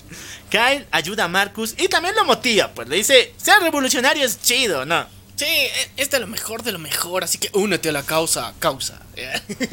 Ok, pero ¿qué onda con el John Connors? ¿Qué onda con este tipo? El tipo la vive horrible porque él ni siquiera es el líder de la revolución hasta ese entonces. No, muchachos. Esto es burocrático, esto tiene que tener la fama de Zack Snyder. Esto tiene que ser oscuro porque es de Warner y de Legendary, así que así, chicos. En el futuro, todas las naciones del mundo, los sobrevivientes, las personas más ricas, van a formular un consenso para la humanidad. Una especie de congreso humano donde pueden decidir todas las decisiones para poder sobrevivir y mandar de esta forma la revolución. O sea, todo un congreso de personas ricas Sí. manejan la revolución. Y uno de estos, uno de los pequeños integrantes es John Connor. O sea, él es parte de la bola ahí. Aunque John les jura, dice yo voy a ser su líder, algún día me van a besar el trasero, put. O sea, Le- él, él sí sabe porque técnicamente su mamá le ha contado y la ha visto a- al T800, pero los demás, o sea, les vale pito. Él dice, no, estás alucinando, puto. Pero entonces les recuerdan, le dan un golpe de realidad y dicen, no, tú trabajas para nosotros, qué pedo. Nunca vas a ser el líder. Ya. Y siempre lo están desmotivando y quitándole plata porque esta revolución cuesta dinero. Pero para... No mames. O sea, tienes que ser así bien desgra porque las máquinas, ¿acaso cobran dinero? Sí. No me jodas, qué hijos de puta. Ya. Bueno, lo que nos cuentan, bueno, lo que yo he logrado saber un poco de esos tipos es de que ellos ya se encontraban en áreas eh, donde la revolución logró quitar una gran parte de los Terminators y eran casi áreas seguras. Eran casi como paraísos donde la humanidad y las pocas personas que podían pagar podían vivir una vida digna. Así Pero que los dueños de eso cobraban. cobraban. No mames, pinche monopolio. Ya, pero John Connor estaba en el peor de los peores lugares. Lo importante es de que John tiene ideas cabronas. ¿Por qué razón? Un día, bueno, tiene un plan enorme. El cual es secuestrar a un pequeño Terminator, que es una especie de topo, que se mete en la tierra y empieza a escarbar como una especie de espía. Agarrarlo a él, hackearlo, enviar una señal directa para descubrir dónde se encuentra la base de Skynet, dónde se maneja esta madre. Es que es hacker. Es hacker. Y es una buena idea, pues porque directamente va a vincular y va a saber el cuartel secreto y va a encontrar dónde tiene que atacar, porque hasta ahorita no saben. No hay un cuartel secreto, nadie, nadie sabe dónde se encuentra exactamente Skynet. Ok, pero atrapar a esta madre, atrapar al Terminator Topo, es una odisea. Esta madre tiene garfios y púas y cuchillos por todas partes. Es difícil de agarrar. Entonces ahí está John agarrando al Terminator Topo. Mientras tanto, ¿dónde se encuentran Kyle y Marcus? Te cuento de que las máquinas son unas pinches desgraciadas. ¿Por qué razón? Ellos van a las ciudades con gigantes de hierro enormes y secuestran personas. Las roban y se las llevan a instalaciones como campos de concentración, donde experimentan con ellos, donde les torturan y lo más importante, donde tratan de volverlos estos T-800. Están, tratan de volverlos en nuevos cyborgs.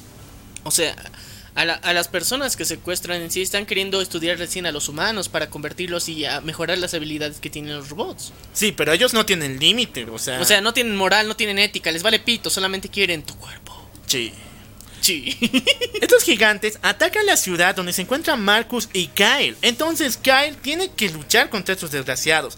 Lamentablemente en esta lucha Marcus es brutalmente apaleado, incluso, incluso varias veces golpeado. Sin embargo, el Kyle dice, no mames, ¿qué pasa con este tipo? ¿Por qué sobrevive a tanto? Pero de todas formas, Tiene aguante. todo esfuerzo es llevado a nada, porque atrapan a Kyle y a su querida amiguita. Sin embargo, también hay otra noticia cabrona, así para animar, ¿no? Sí, sí, sí, para, para no desmotivarnos tanto. Hay otros Terminators muchos más chingones, aparte del gigante y aparte del topo, que son los Terminators motos. Sí, son motos, motos, motos. Que pueden simular a una persona que las está montando, a un Terminator como tal, pero son motos vivientes que tienen funciones ultra geniales. Es de las cosas más chingonas que tuvo Terminator. Y de paso, al final, bueno, casi al final va a ser algo más chingón todavía. Lo importante es de que nuestro querido Kyle se encuentra con una piloto de la revolución, la cual su avión fue interceptado por las máquinas y completamente demolido. Ella sobrevive al choque, pero entonces Marcus le pide que le lleve con su líder, John Connors. Ok, vamos con el John Connors. Para llegar a la base de John Connors hay un campo minado extenso y estas minas no son cualquier cosa, son minas magnéticas, se adhieren a todo lo que esté hecho de metal. El Marcus dice, ya, vamos a cruzar esta madre, pero ¿qué crees? Una mina se le cuela en la pierna y Marcus explota. ¿Qué? La mina se coló a su pierna y Marcus explota. Que tenía botas con punta metálica. Ah. Puede ser. No, muchachos, ¿por qué razón? Marcus no es un humano normal. Marcus es el primer Terminator Cyborg de la historia. ¿Se acuerdan que les conté que una empresa compró el cuerpo de Marcus cuando él murió, verdad? Cuando fue Sí. sentenciado a muerte. ¿Y fue Skynet? Esta pinche Skynet le hizo cosas y reemplazó todos sus órganos vitales por un esqueleto de metal, volviéndolo en su perro. ¿Y ahora por qué está libre? Ahora, mandaron a este desgraciado simplemente para recabar información de cómo eran los humanos. Y lo más importante, ¿dónde está John Connors? Y todos le han ayudado para que llegue hasta donde él. Sin querer queriendo, pero ahí está. Ya. John se harta, o sea, mataron a mi mamá, mataron a mi papá y ahora me van a matar a mí, no Entonces John no confía nada en Marcus. Sin embargo, la piloto que lo acompañó, donde se encontraba su jefecito, decide ayudarlo, tenerle algo de confianza porque siente de que aunque sea una aunque sea una máquina, tenga esqueleto de máquina y se parezca a una máquina, no es máquina, pues, tiene corazoncito, sentimientos. Tien- Tiene cerebrillo ahí, tiene emociones. Y le gusta. Ah, eso también, Eso ¿no? también, o sea, si es que le gusta por eso, pues también lo está defendiendo. Ah, ok. Nuestro querido John Connors logra por fin, bueno, pasa algo extraño. A ver. Marcus y la piloto escapan. Ella le ayuda a escapar y de esta forma huyen para encontrarse con Skynet y poder salvar a Kyle Reese. ¿Te acuerdas, no? Que Sí. un gigante lo agarró y se lo llevó Sí. a los entonces, campos de a- concentración. Hasta mientras a él lo quieren salvar. Sí. Ya, Es el papito de John Connor.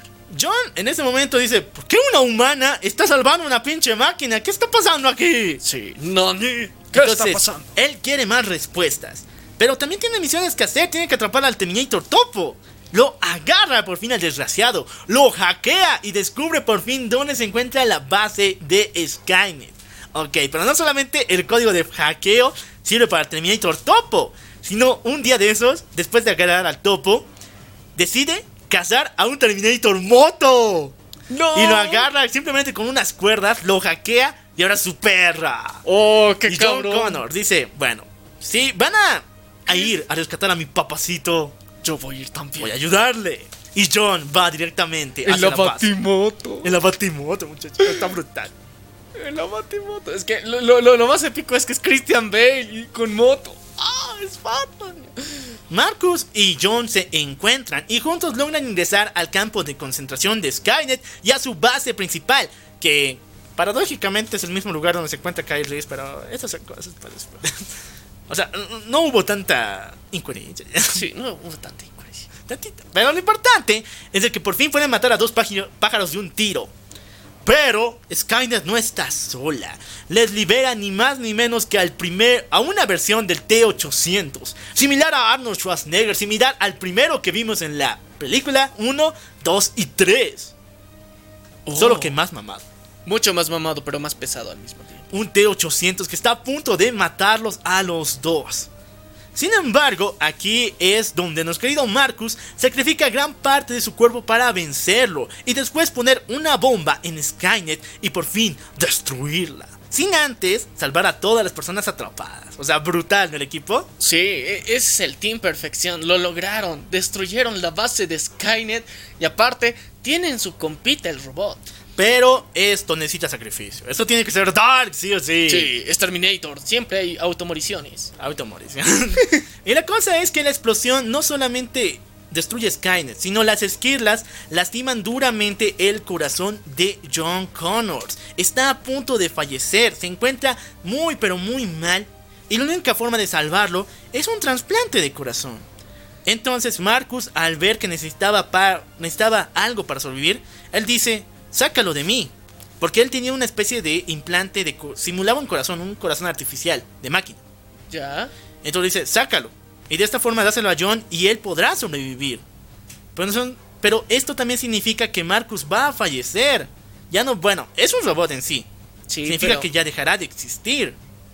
Y ya dejará de funcionar. Dejará de funcionar, no dejar de existir. Sigue existiendo, pero no. no Entonces funciona. por fin John Connors deja todo el odio que tenía hacia las máquinas y decide aceptar este regalo que le da Marcus.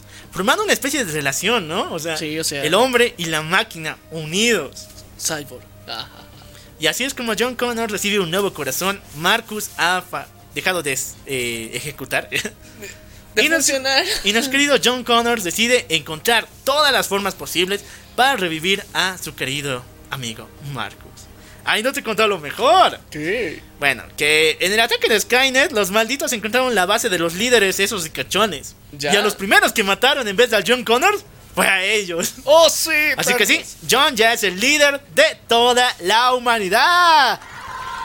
Se cumplió el destino. Estaba escrito en la estrella. Película brutal, muy buenos efectos, o sea, pero, Algo malo tenía que pasar. Esta película estaba en colaboración no solamente de Warner y Legendary, sino que al mismo tiempo tenía ayuda de Hasbro en lo que les refiere a línea de juguetes. Pero Terminator Salvation era una película full, full violenta. Tenía Sí. golpes. Bueno, aunque no se veía como en la 1, así los putazos y los balazos. Tenía golpes, tenía eh, cuchilladas, incluso explosiones. Y la escena de donde John Connor recibe un nuevo corazón es muy, muy gráfica.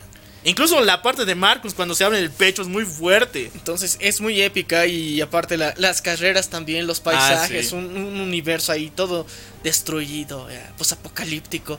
Era muy épico, pero... No vendió juguetes. Para eh, niños. Y no apto para niños. Es el problema.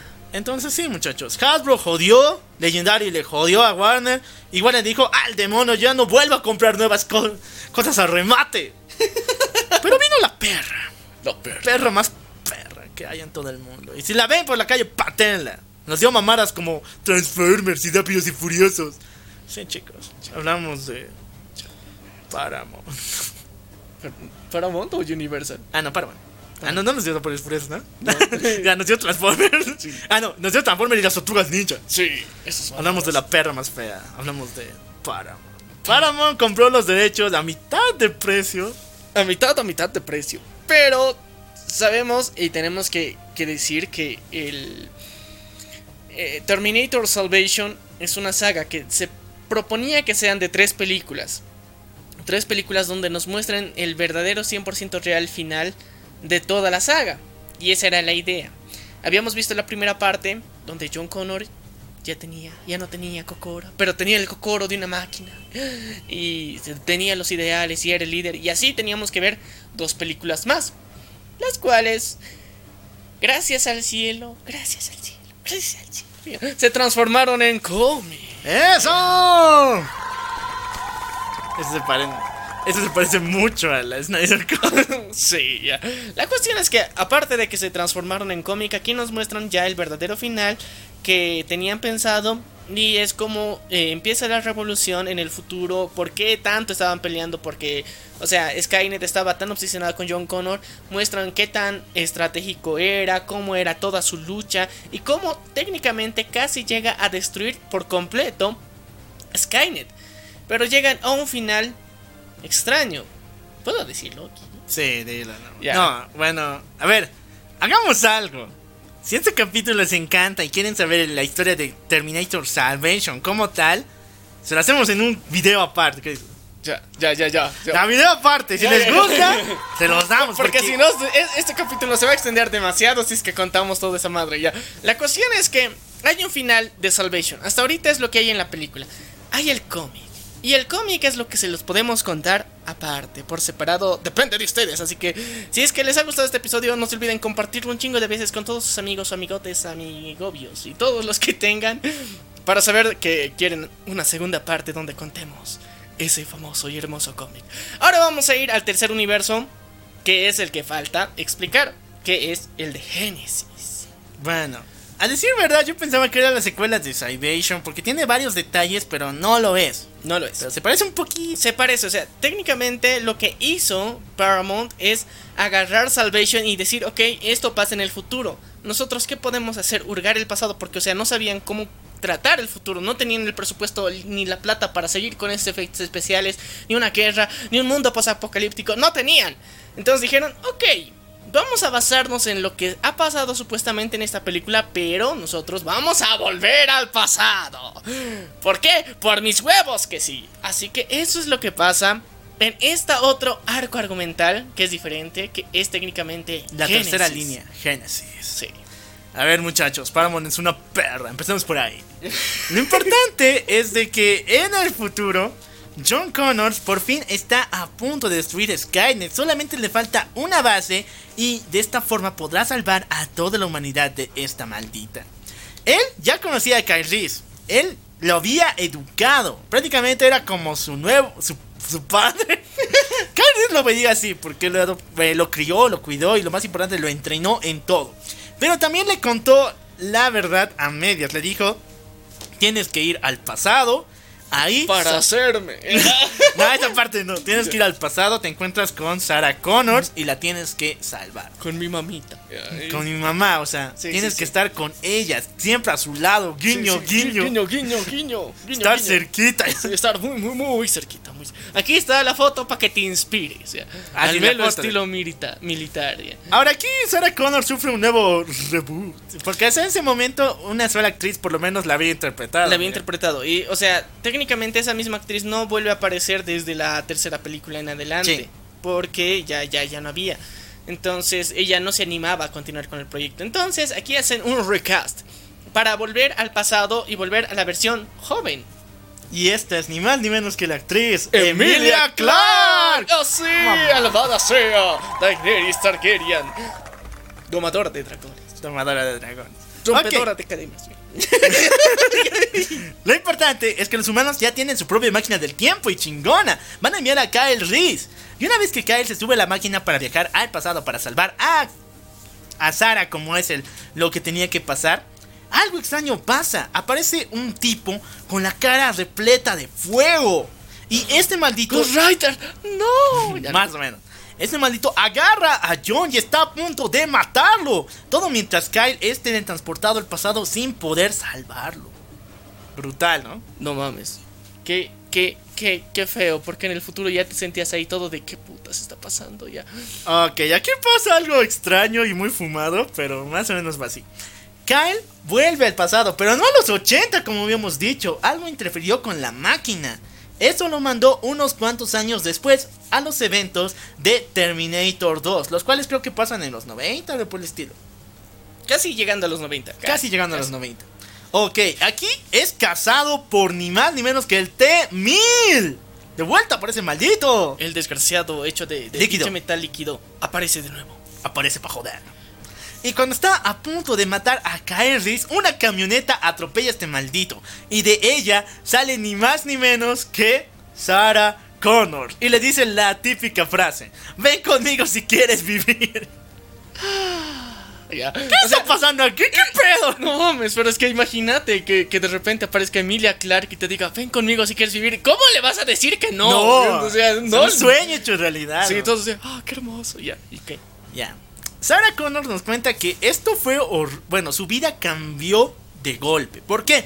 El pinche Skynet ya sabía todo lo que iba a pasar. O sea, se vio todas las películas, vio, chequeó el cómic de Salvation y en todas iba a perder. ¿Qué pedo? Entonces decidió mejor, en vez de matar a Sarah Connor cuando ya era una mujer, ¿por qué no matarla cuando era niña? ¿Qué? ¿Por qué no matarla cuando era niña? No mames, qué hijo de. Ok, O sea, entonces. aquí estamos llegando a la lógica de War Machine. Sí.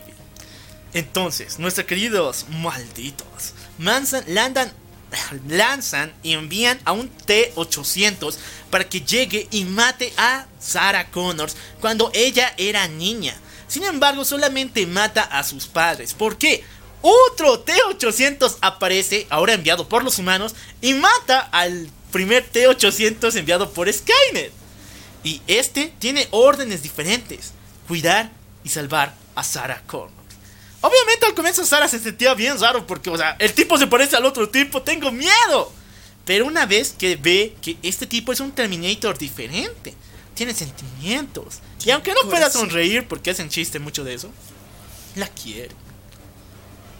Y ese Terminator llegó con toda la información del futuro, cómo iban a pasar las cosas, qué iba a suceder, y lo más importante que le da información de cuándo va a llegar Kyle Reese. Y le dice a Sara, Sara, tienes que cuidar a Kyle Reese, protegerlo, porque eres el futuro del- de, toda la humanidad. Sí. Y como ese Terminator también... No, es un Terminator, o sea... Es un Terminator, técnicamente, o sea, su carisma es una papa, ya. Ese Terminator no habla con mamadas, o sea, va directo al frente y Sí. dice: eh, Sara, cuando te encuentres con Kyle Reese, te diré que los dos van a estar muy abrazaditos y obligadamente por el destino. Tienes que cogerte. tienes que co- sí, Sara sabía eso. Kyle no sabía eso. Pero Sara sí, ya estaba preparada, ya había practicado. Nah, ya había ya- pensado en los lugares más románticos. ya. Imagínate qué horrible, ¿no? O sea, que, que alguien venga te diga, vas a coger con él y no lo puedes evitar. Porque si lo evitas, vas a destruir el planeta y estás de, "Te- es mi obligación, pero si no lo conozco ni me gusta. Hasta que apareció y dijo, "Ah, creo que sí, le entro. Ya.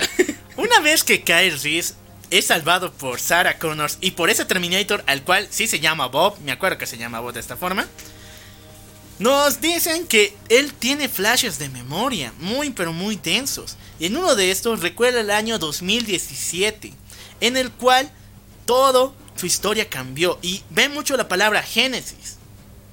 Por todas partes ve Génesis. No mames. Entonces, no Es que, es que he ido a una iglesia.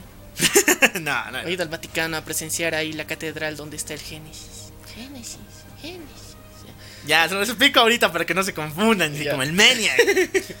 Chicos, esto es bien enfermo para yo. Sarah Connors, una vez que fue instruida por todo esto que le dijo Bob, ese Terminator T-800 que la cuidó como si fuera su papá, se volvió en una amiga muy muy cercana de los papás de Kyle Reese en el año 2017. Lo cuidaba como si fuera su... O sea, sabía que tenía que estar con él, pero de todas formas lo quería como si fuera su... Hijo, su bendición, ya. Sí, sí. O sea. O sea, imagínense, Emilia Clark ahora es Mil y Kyle Reese era un niño. Un shot. Maldita sea, ya. Ya. Pinches cochinos. Lo importante es de que Sara siempre le visitaba y le decía toda esa información de las máquinas, qué iba a suceder. Y lo más importante, que tenga siempre cuidado con Genesis, que hasta ese entonces era una aplicación la cual manejaba todo. Podías tener en contacto de tu, o sea, con tus redes sociales y podías manejar las cosas a distancia. Ya. O sea, digamos tu auto, tus llaves. Ya, entonces me estás diciendo que Skynet en esa época se llamaba Genesis. Genesis. Y era una app. Ya. ok. Me está dando miedo Facebook. ya. ah, ok, muchacho. Eso era nuestra querida Genesis y Skynet. El detalle es de que Kyle Reese descubre que Sarah y Bob crearon una máquina del tiempo muy precaria y solamente servía para un viaje, pero era una máquina. El plan de Sarah era de vuelta viajar al pasado y de esta forma evitar que sus padres murieran. Al estilo Flash. Al estilo Flash. y vivir la vida que siempre le ha correspondido. Pero, sin embargo, Kyle le cuenta de sus visiones, donde aparece la palabra Génesis 2017 y les asegura por la Virgen. Viajemos al año 2017, viajemos al futuro. Por primera vez en esta saga, viajemos al futuro. Y volvieron al futuro. Entonces sí, ya. Bob y Sara no la creen al comienzo, pero una vez que notan toda la seguridad y toda la situación, dicen, ya, viajemos al 2017. Vamos al 2017. Bob se pone una especie de despertador. Al estilo Bender, ¿te acuerdas de Futurama cuando se acuerda? Sí, sí, Mil sí. años. El Bob hace lo mismo. Se apaga por más de eh, 40, no, 20 años. ¿Ya? Ya. Nuestra querida parejita viaja, obviamente desnuda, al futuro, al 2017, donde son ellos en un hospital. Pero en el hospital, ni más ni menos que aparece John Connors. Ah, espera. El del futuro aparece aquí. Y le dice, ya pues, ¿a qué hora me hacen? Ya pues, coge. A ver, cojan. ya, y... No aparece el John Connors niño, no aparece el John, otra versión de John Connors, aparece el mismo John Connors que envió a Kyle Reese en el pasa al pasado, el que él vio Que se quemaba. que se quemaba. ¿Qué pasó aquí? ¿Qué pasó? Y lo más importante es que cuando se encuentran, el Bob, que ya había despertado, ya se había prendido la alarma, Sí. le da un balazo y lo mata. ¿Por qué? Porque este no es John Connor. Lo que pasó fue que justamente cuando John mandaba a Kyle al pasado, ¿te acuerdas que alguien con la cara de fuego lo agarró? Sí. Ese maldito era un Terminator, la última generación de Skynet, la cual tiene poderes de fuego y puede ah, entrar al cuerpo de otros humanos e infectarlos, como una especie de virus. Ya. Este maldito agarró a John Connors y lo volvió en su nueva perra. El cual de nuevo encendió la máquina del tiempo, buscó a Sarah y a Kyle y ahora en el 2017 se los quiere chingar. Así que ahora el plan es el siguiente. Vamos a matar A John a John Connors. Ya. O sea, todo mal, ¿no? Todo mal. Ya. No solamente es matar a John Connor, sino también impedir que Genesis sea lanzado. Porque esta app se quiere volver mucho más chingona e incluso ingresar a todo lo que sería recursos militares. Lo el mismo plan que vimos en Terminator 3. Ya. Pero solamente por su popu- popularidad, porque todo el mundo quiere tener la Genesis. Ya, ya, ya, ya. Entiendo. Entonces la batalla final se lleva a cabo en una máquina del tiempo, otra máquina del tiempo, creada por el gobierno de los Estados Unidos. O sea, qué, qué guasos, ¿no? ¿Y cómo llegaron ahí? Lo malo es que esta máquina está repleta de calderos que tienen metal fundido, ya que con este estaban implementando la situación de la máquina del tiempo. ¿Cómo se creó la máquina del tiempo? Pues con los mismos de siempre, los chips que sobrevivieron del brazo de Terminator. ya. Y el algoritmo que todavía no ha sido destruido y que todavía sigue en el presente. Sí, sí, sí, lo mismo de siempre. Ya, ya, ya. Entonces el T-800 pelea contra este John Connors y lo arroja a esta piscina. Por alguna razón que yo no conozco y no quiero saber, esta nueva versión, la última mejora de Skynet, es alérgico al metal fundido. Porque está, se está quemando, se está volviendo pesado y se queda completamente congelado. Obviamente el T-800 igual, ¿no? Si es súper viejo, se tiene que quedar ahí. Sí. Pero digamos que Paramount dijo, a la miércoles, ¿quieren más Arnold Schwarzenegger? Les doy dar más Arnold Schwarzenegger. ¿Por qué? Cuando nuestro querido T-800 agarra a John Connors y lo arroja a la piscina de metal fundido, John muere, pe, muere eh, congelado en el metal. Pero- y también tenía que pasar lo mismo a nuestro querido Arnold, al Sí. T-800. Pero no, este adopta el metal fundido, se une a él y sobrevive, actualizándose, volviéndose en una especie de T-1000 con los poderes de líquido. ¿Qué? No mames, o sea, Se actualizó. ¿qué pedo?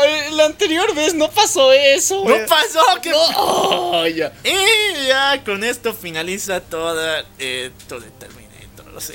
¿Por qué? La historia sencillamente termina en que no se lanzó Genesis, Skynet nunca sobrevivió, pero todavía existen algunos ataques en el tiempo.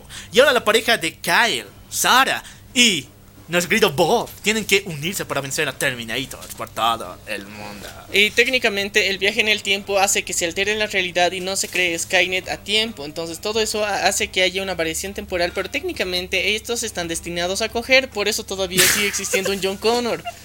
Esa es la línea de tiempo del Génesis. Así que no, no es necesariamente lo que nosotros hubiéramos soñado, querido. Tenemos a Emilia Clark, Que, oh por Dios, qué bendición que, que haya aparecido aquí, pero La película es mala. La película es mala, o sea, La voy a volver a ver solamente para reírme. Sí, la, la vamos a volver a ver nomás para reírnos y para decir por qué hemos hecho un episodio de esta cosa, sí. Y chicos, espero que les haya gustado toda nuestra explicación mega larga de todas las versiones que hay. Y yo creo que hay que rematar con algo muy importante. En todo esto, vamos a, vamos a pasar a una teoría. Según yo, miren. A ver, una A ver. teoría del me de Mr. Maniac. A ver, a ver. Chicos, eh, sé que muchos de ustedes han visto la serie Dark de Netflix. Y en la serie Dark de Netflix nos damos cuenta... eh, ah, un cachito, Pau. Si no has visto la serie Dark, aquí ponle pausa y aquí terminó el episodio finite y, y compartilo para que pues, sepamos que quieres eh, saber qué pasa en el cómic de Salvation. Pero... Si es que ya has visto Dark, entonces síguele, síguele para conocer la teoría. ya. Entonces, spoilers, perras. En Dark nos damos cuenta que existen eh, técnicamente dos universos que están pasando al mismo tiempo y que de alguna forma eh, parte de esos universos en algún punto se tienen que unir y esos son Adán y Eva en Dark, ya. Pero esos dos universos son separados de una línea temporal original. Y la línea temporal original es donde da origen a esas dos burbujas que han pasado paralelamente. Entonces, no hay una línea de tiempo original dentro de... O sea, de Terminator. La, la única línea de tiempo original que estaría 100% planeada sería la primera película.